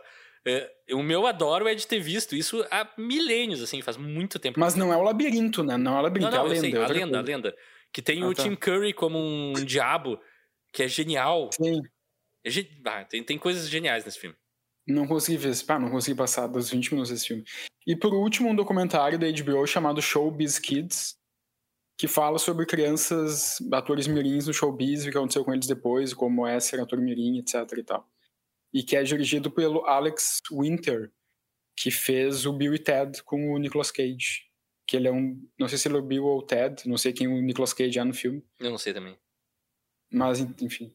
E é, é um Não, documentário bem Reeves, Bill interessante. Ted. Hum? Bill Ted é Keanu Reeves. Sim. Só que são, um é o Bill, o outro é o Ted. O Keanu Isso. Reeves, eu não sei quem, é o- quem o Keanu Reeves é no Eu achei que tinha falado Nicolas Cage, eu fiquei muito confuso por um tempo. Eu falei Nicolas... Não, Keanu Reeves, Keanu Reeves. E daí, enfim, o o Alex Winter também tá no Bill e Ted, ele é um dos, Hum. dos principais. Ele é o Bill. E dele, enfim, mais recentemente dirigiu esse documentário sobre crianças no showbiz em Hollywood. É bem interessante, assim. Bem interessante. Ah, deve, deve ter história macabra. Eu sei a história do Jill Barrymore tem umas coisas horrorosas. Assim. Ah, tem entrevista com a Mila Jovovich, com o Will Wheaton, entre outros, assim. Ah, o Will Wheaton é. É. outro e tem uma história macabra. Sim, sim. Wagner, acho que tu não falou ainda, né? A minha recomendação é a, a franquia Velozes e Furiosos, que é a verdadeira história sem fim. Então, fica a dica. Não vejo. Esse bloco já não significa mais nada. Beleza, eu vou me repetir então. Fica o Labirinto. É um filme muito bom, é Ó. sobre uma guria que vai resgatar o irmão no mundo da magia. Tem gnomos, tem músicas, tem David Bowie com uma calça muito justa Era pra, quase. um filme infantil. Foi Oi? uma escolha próxima pra mim. Quase escolhi É. Labirinto. Pro... Labirinto é inacreditável. Esse, esse é outro filme que eu lembro assim, de partes, mas eu não lembro da história. Eu acho que eu quero rever. Eu revi faz pouco desse tempo e adorei, Sim. assim, mesmo revendo. Eu tinha a fita cassete do Labirinto e eu cantava as músicas todas junto. Dance, baby, dance. E para o próximo episódio. uh, bah. Falta uma coisa. Falta a Falta? gente não leu notas pro filme. Ah, é, notas Ah, do filme. Ah, Boa, boa, boa. Que bom que lembrou. Eu dou nota 7. Sete? Modesto. Nota 7. Ah eu, eu, eu vou de nota 7 também. Tá, pra mim, é, nota 8. É um filme que ele tá muito na minha memória. Eu acho que a, a construção daquele mundo mágico, os efeitos e a maquiagem e a escala, que nem a gente já falou, acho que é muito legal. Uhum. E pra mim, um nota 8. Tá bom. 7,5. Ó, o Vaguinha. Ó, Muraldino ali, entre um e outro. Eu vou empatar Nossa, de como- vez pra tornar o podcast mais confuso ainda. Pra mim é nota 8 também, então fica 8, 8, 7, 7 e 7,5. A gente tá. Na verdade, a gente tá numa vibe parecida, eu gostei. ah, É, tipo, não é concordância total, mas é tão próximo que não dá pra dis- discutir muito. E eu tô inventando uma discussão agora só pra preencher murcilha. E... Mas é porque eu quero evitar chegar do próximo pedaço. O momento que todos nós tememos, né? É. Mas vai Porque, acontecer, vai porque a gente tá fazendo uma série de... acontecer. O que e que tu vai... sabe qual é o pior? Eu, vou É. ter, eu acho que é- sou eu depois do Leonardo, né? Sim. Aí eu vou ter Ai, que. Podia ser agora, né, Bibi? Não dá pra inverter. Não, não dá. Ai, Eu, eu vou ter que fazer uma, uma limonadinha. Ah, não vai, não vai, não vai, não vai. Opa, ele vai nos reservar, a- reservar algo bom. Mas pra quem não nos acompanha normalmente, porque eu, eu imagino que esse episódio do História Sem Fim vai bombar, um monte de gente que não nos conhece vai nos ouvir pela primeira vez. Então eu vou explicar. A gente tá fazendo uma série de podcasts, olha, melhor, nosso podcast também é uma série de podcasts nos quais a gente escolhe filmes relacionados com o filme anterior de alguma maneira. E tem várias pessoas qualificadas para escolher filmes bons nesse, Mais ou menos. nesse painel e tem o Leonardo. E agora Por por motivo do- da ordem que a gente definiu lá, é a vez do Leonardo, então eu vou deixar o microfone com ele, vou ficar quieto, vou tentar me, me retirar da- do processo. O gênio do conteúdo. O gênio do conteúdo, ele vai falar e a gente vai tremer. Rafael, tu vai se arrepender do que tu falou e tu vai se dobrar pra mim, mas tudo bem. É, geralmente é o que a minha- acontece, mas eu tenho que pegar no pé. A minha, a minha escolha inicial era pegar o A Lenda do, com o Tom Cruise. Mas tu nem conseguiu ver o Ah, filme. É, mas eu nem consegui ver o filme. E eu também pensei que ia ser um filme muito parecido com História Sem Fim, uma vibe muito parecida de história meio infantil, mundo de fantasia. Eu achei que ia ser meio repetitivo. Posso só falar Foi. rapidinho, antes de revelar o filme ou der pistas, que durante o episódio eu fiquei com uma. Eu comecei a ter uma faísca de esperança, mas depois tu acha que tu matou ela com um semi-comentário que tu fez. Se fosse escolher a História Sem Fim 2. Seria a primeira Credo. vez na, na corrente que a gente pegaria uma sequência aqui. É uma Wagner já reclamou. Nossa. É, mas seria meio repetitivo, eu acho, né? Não sei. Ahn, então eu fui. Eu peguei um filme que eu não assisti, Hum, Não. mas é um filme de 1985 opa. que também é dirigido pelo Wolfgang Petersen e já foi mencionado no episódio de hoje pelo Rafael. O, o, o filme é Inimigo Meu, com Dennis Quaid e Louis Gossett Jr. Bah, eu gosto desse filme, mas eu já sei por que, que ele é problemático e o Wagner vai ter um choque quando ele ver esse filme. É tudo que eu tenho a dizer. Mas vale, vale, É. vale ser assistido. Eu nunca vi esse filme, eu nunca vi. Tem algumas coisas muito épicas nesse filme. É uma boa escolha. Mas é uma escolha com problemas. Mas não é por culpa É um tua, é o filme esquisito. Bom, eu, eu essa é a minha escolha. Baita escolha, Leonardo. O gênio Bom, do conteúdo, qualquer- de novo, trouxe um qualquer conteúdo. Viu, coisa- Rafael? Eu falei, eu falei que ia se arrepender do que tu falou. Eu falei Qualquer que coisa é, mil, é 1985, né? O pior é anos 2000 e ter banheiro de AIDS. Exatamente, exatamente. Esse é problemático. Inimigo meu, eu tenho DVD, tá? E tem bonecos também, tem uma maquiagem incrível nesse filme. Mas vamos É deixar a mesmo? discussão do Inimigo Meu para pro episódio do Inimigo Meu. É, E é isso, Leonardo escolheu, a gente passa para as mídias sociais. Eu tô seguindo meu roteiro aqui. Que é Instagram e YouTube, arroba eu quero ver o filme. Você pode mandar um e-mail para eu quero ver o filme, arroba gmail.com com perguntas, sugestões, críticas. É, pode botar dicas de apostas também, nós estamos precisando de dinheiro. E onde podcasts são encontrados, pode nos encontrar. Se não tiver lá, nos avisa que a gente adiciona. E até a semana que vem, alguém quer deixar uma mensagem de despedida? Soltem a sua imaginação. Alguém Yes, grita um child aí pra gente, por favor. Não.